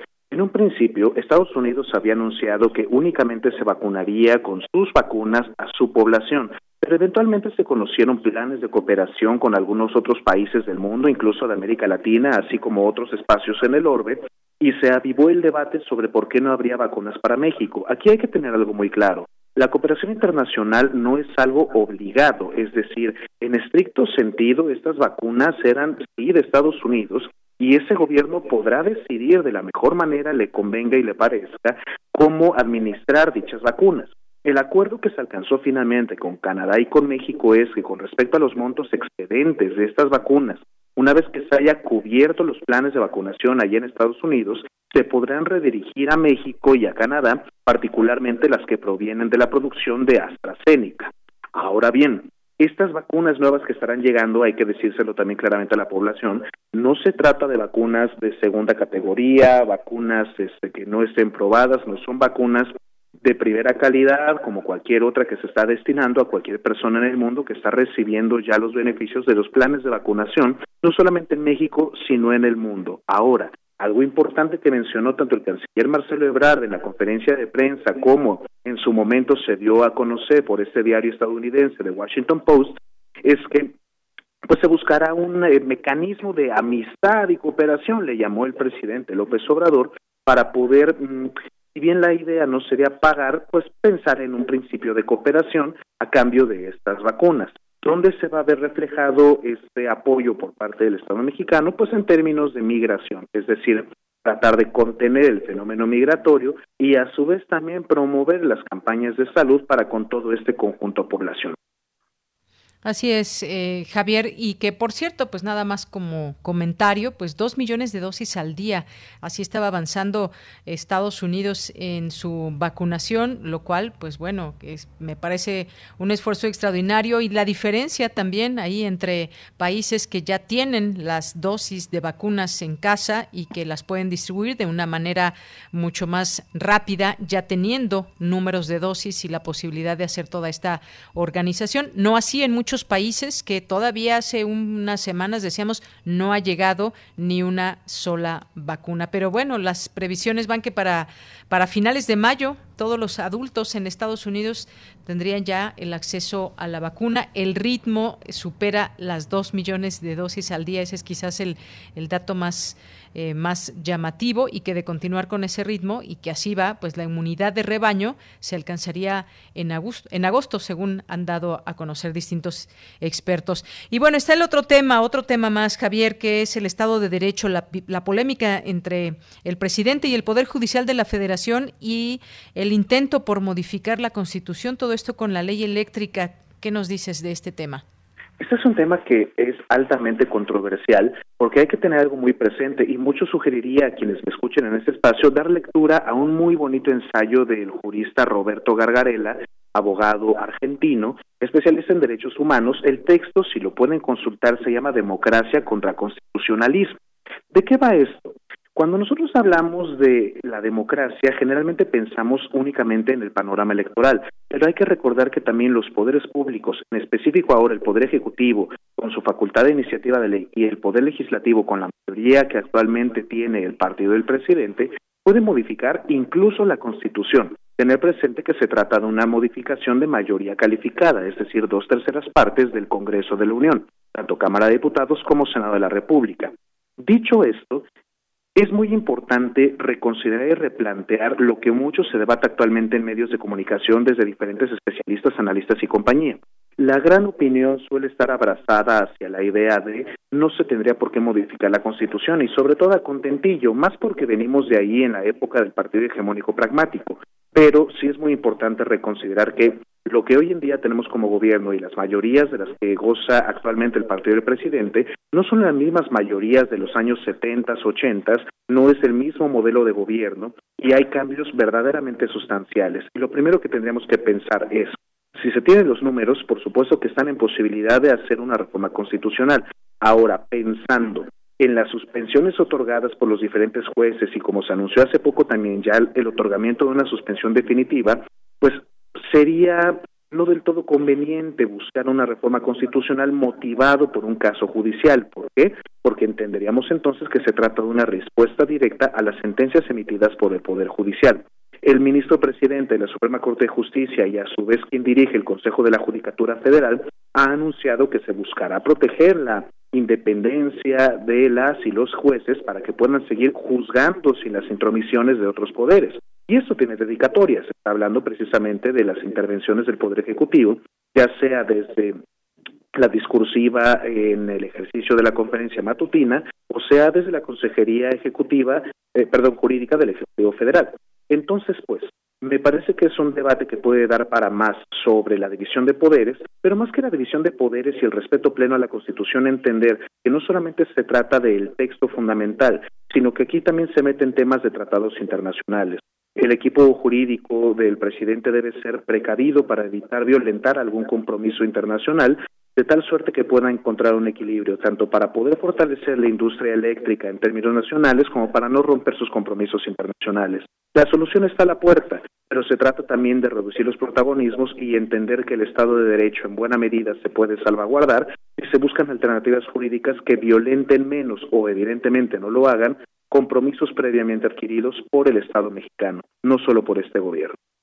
Muy bien, eh, Javier, y tenemos un último tema que me parece muy importante y que del cual se seguirá hablando y tenemos que eh, pues tomar en cuenta.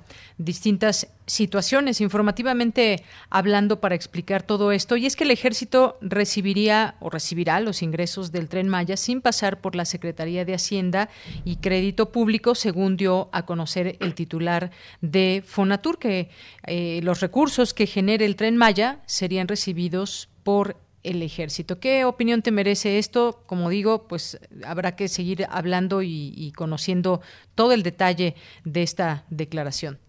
Aquí hay que llevarlo con mucho cuidado, de Yanira, me parece, porque finalmente Jiménez Pons no es la autoridad fiscal, no es la Secretaría de Hacienda y Crédito Público, sino que se trata de un, eh, de un fondo, un fondo que depende y colabora directamente con la Secretaría de Turismo. Entonces, mucho valdría la pena esperar a que salga ya una versión definitiva y oficial por parte de la Secretaría de Hacienda y Crédito Público y, en su caso, hasta del propio Servicio de Administración Tributaria, para poder entender cómo se va a manejar ese dinero y productos que provengan justamente de la operación del Tren Maya. Se ha anunciado también desde medios de comunicación que esta administración la va a llevar el ejército, la van a llevar las Fuerzas Armadas. Y justamente se ha mencionado que uno de los beneficios de que así sea, que sean las Fuerzas Armadas quienes reciban estos productos, es que podrán em, aliviar la carga fiscal que tiene la Secretaría de Hacienda en términos de manejo de pensiones del ejército. Hay que recordar que las pensiones es uno de los grandes problemas que tiene el Estado mexicano, no en este gobierno, sino de manera histórica. Es decir, hay un pasivo muy, muy alto donde se tiene que seguir pagando esas pensiones de las personas que ya actualmente se encuentran en retiro.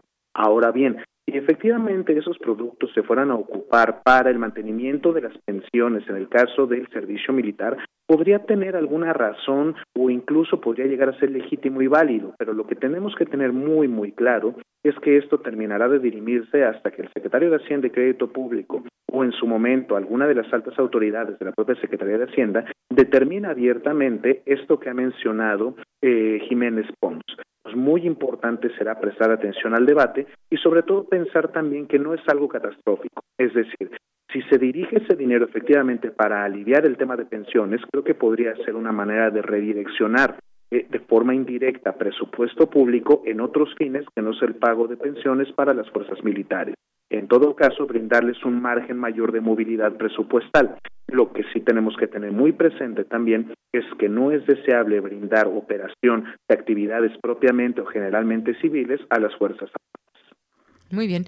Pues Javier, un tema del que seguiremos hablando, por supuesto, luego de que se den a conocer detalles de esta situación y esas ganancias en su momento del tren Maya. Por lo pronto, muchas gracias, te mando un abrazo y nos escuchamos el siguiente fin de semana. Muchísimas gracias, Deyanire, para todo nuestro amable auditorio. Cuídense mucho y que tengan un excelente fin de semana. Igualmente para ti. Hasta luego. Relatamos al mundo. Relatamos al mundo. Melomanía RU. Bueno, pues nos vamos con Dulce Wet y su Melomanía RU.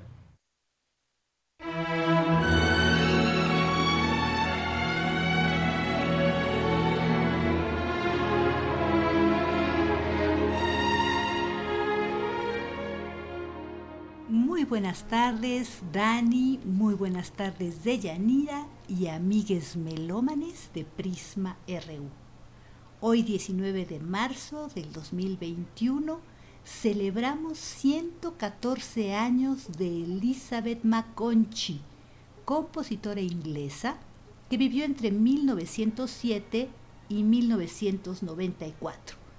Ella nació en Boxburne, Hertfordshire, de padres irlandeses y creció en Inglaterra e Irlanda.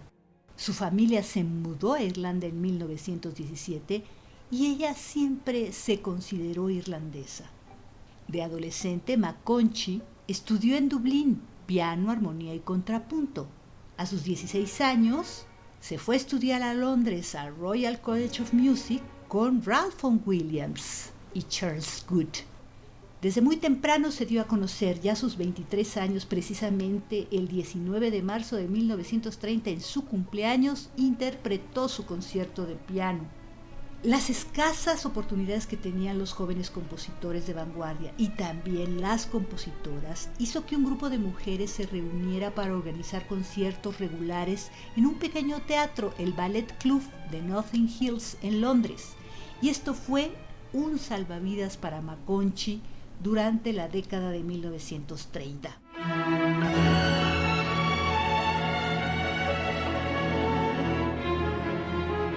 Estamos escuchando su esquerzo, es el segundo movimiento de su música para cuerdas, compuesta en 1983 e interpretada por la Orquesta Filarmónica de Londres, dirigida por Barry Wordsworth. Esto es un álbum producido en el 2007 por el Reino Unido por el sello Lirita.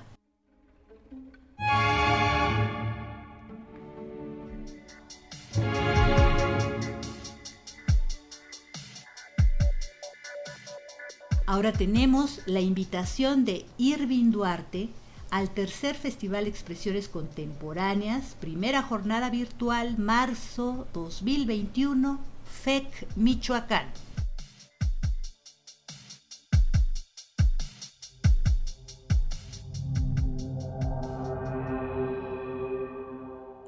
Buenas tardes, melómanos de Prisma RU. Mi nombre es Irving Duarte, artista sonoro y gestor, y soy el coordinador del Festival Expresiones Contemporáneas con sede en la ciudad de Morelia. El día de hoy, viernes 19 de marzo, tenemos dos conciertos, uno a las 6 de la tarde y uno a las 8 de la noche. El primero es la presentación de Tania Tobar y su proyecto Las múltiples y repitentes ciudadelas del ruido. Esta es una obra que forma parte del ciclo Olor Naranjo, homenaje a la escritora costarricense Carmen Naranjo. Este ciclo se constituye por diferentes videodanzas, entre ellas la que nos va a presentar Tania. Posteriormente, en el concierto de las 8, tenemos una curaduría especial que fue a cargo de Guadalupe Perales, un concierto de creadoras sonoras, con la participación de Elena Castillo, Karen Chalco, Ivonne Hernández y Pamela Pinto. Posteriormente, el día 20 de marzo, vamos a seguir con esta inercia de los conciertos de videodanza. Igual a las 6 de la tarde presentaremos Paralelismos, un proyecto de Arturo Charles apoyado por el programa Financiarte 2020 y es una obra multidisciplinaria que busca explorar las similitudes y diferencias de la transmutación de la música al plano dancístico y visual. En la parte de las 8 de la noche presentamos a Bismuth con un concierto llamado La visión disonante de un cosmos artificial este es un ensamble audiovisual que busca mantener una incógnita y una creación impersonal, por lo que no conocemos del todo quiénes son sus integrantes o cuántos son. Vamos a escuchar una fusión entre música popular y arte sonoro, catalizados a través de una narrativa visual.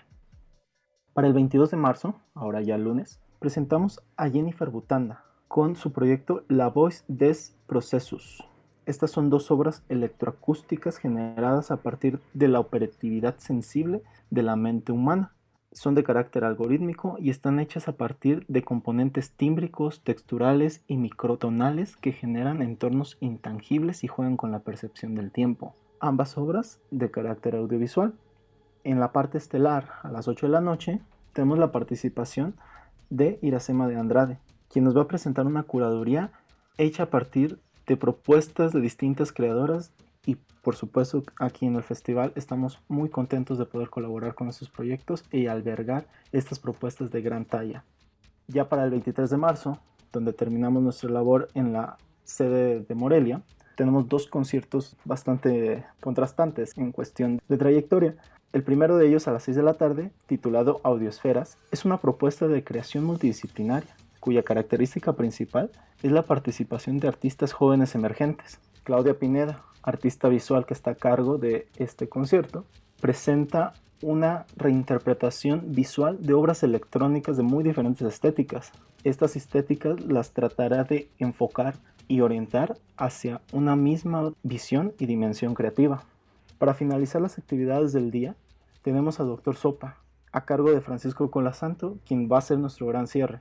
La obra de Francisco es un proceso que ha evolucionado en busca de encontrar un lenguaje atractivo e innovador, y Sopa es uno de los puntos cumbres de él. Música algorítmica, síntesis sonora e influencia de la música popular, además del video generativo, es lo que nos va a presentar. Con esto cerraríamos la participación de la sede Morelia en el Festival Expresiones Contemporáneas para dar paso a nuestra siguiente sede que sería Jalapa. No olviden seguirnos a través de las redes oficiales del festival, Festival Expresiones Contemporáneas en Facebook y en YouTube, donde haremos las transmisiones en vivo, además de la red oficial del grupo DPA, cuya participación en este festival es el apoyo a la logística, producción y gestión en la sede de Morelia. Esperamos que nos puedan acompañar del 19 al 23 de marzo en el punto de las 6 y 8 de la noche. Y muchas gracias. Hasta la próxima. Espero y nos podamos escuchar pronto.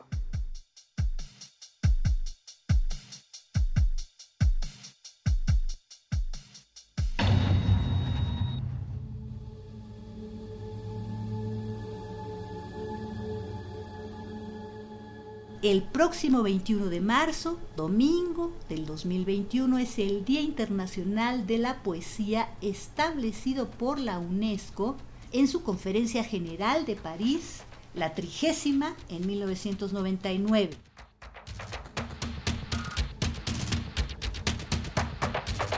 A medida que la poesía continúa uniendo personas en todos los continentes, todos estamos invitados a unirnos.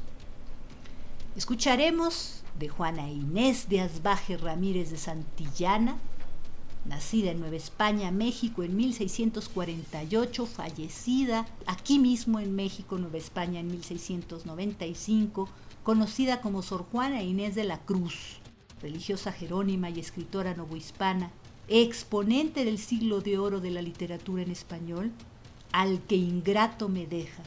Esto es parte del álbum Poesía Femenina, 21 creadoras en lengua española, producido en México por el sello Lisam en el 2002. En la voz, María Teresa Aviña. Al que ingrato me deja, busco amante. Al que amante me sigue, dejo ingrata. Constante adoro a quien mi amor maltrata maltrato a quien mi amor busca constante. Al que trato de amor, hallo de amante. Y soy de amante al que de amor me trata. Triunfante quiero ver al que me mata, y mato al que me quiere ver triunfante. Si a este pago, padece mi deseo. Si ruego aquel, mi pundonor enojo. De entrambos modos infeliz me veo. Pero yo por mejor partido escojo de quien no quiero ser violento empleo, que de quien no me quiere vil despojo.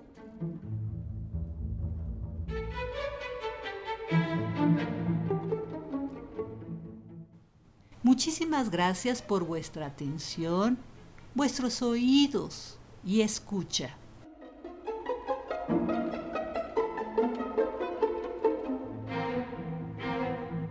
Nos escuchamos muy pronto, la próxima semana. Chao.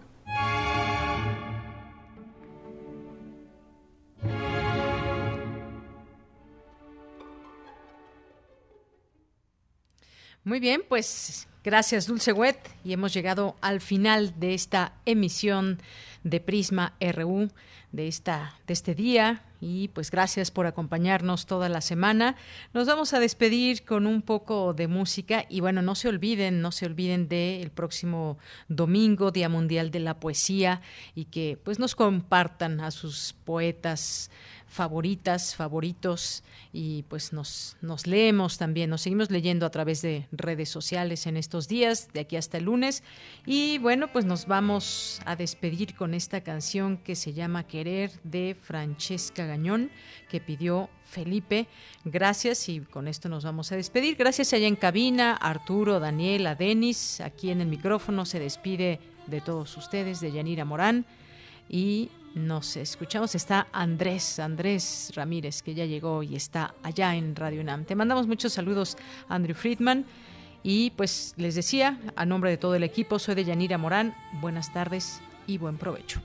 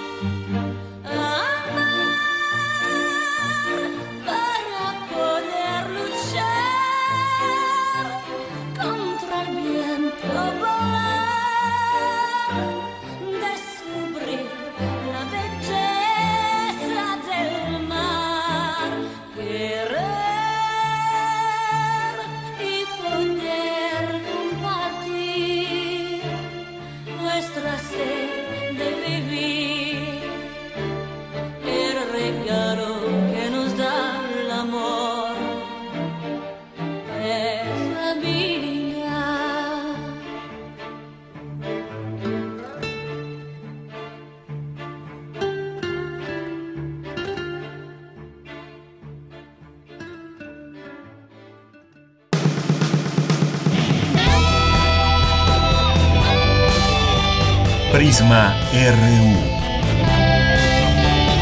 Relatamos al mundo.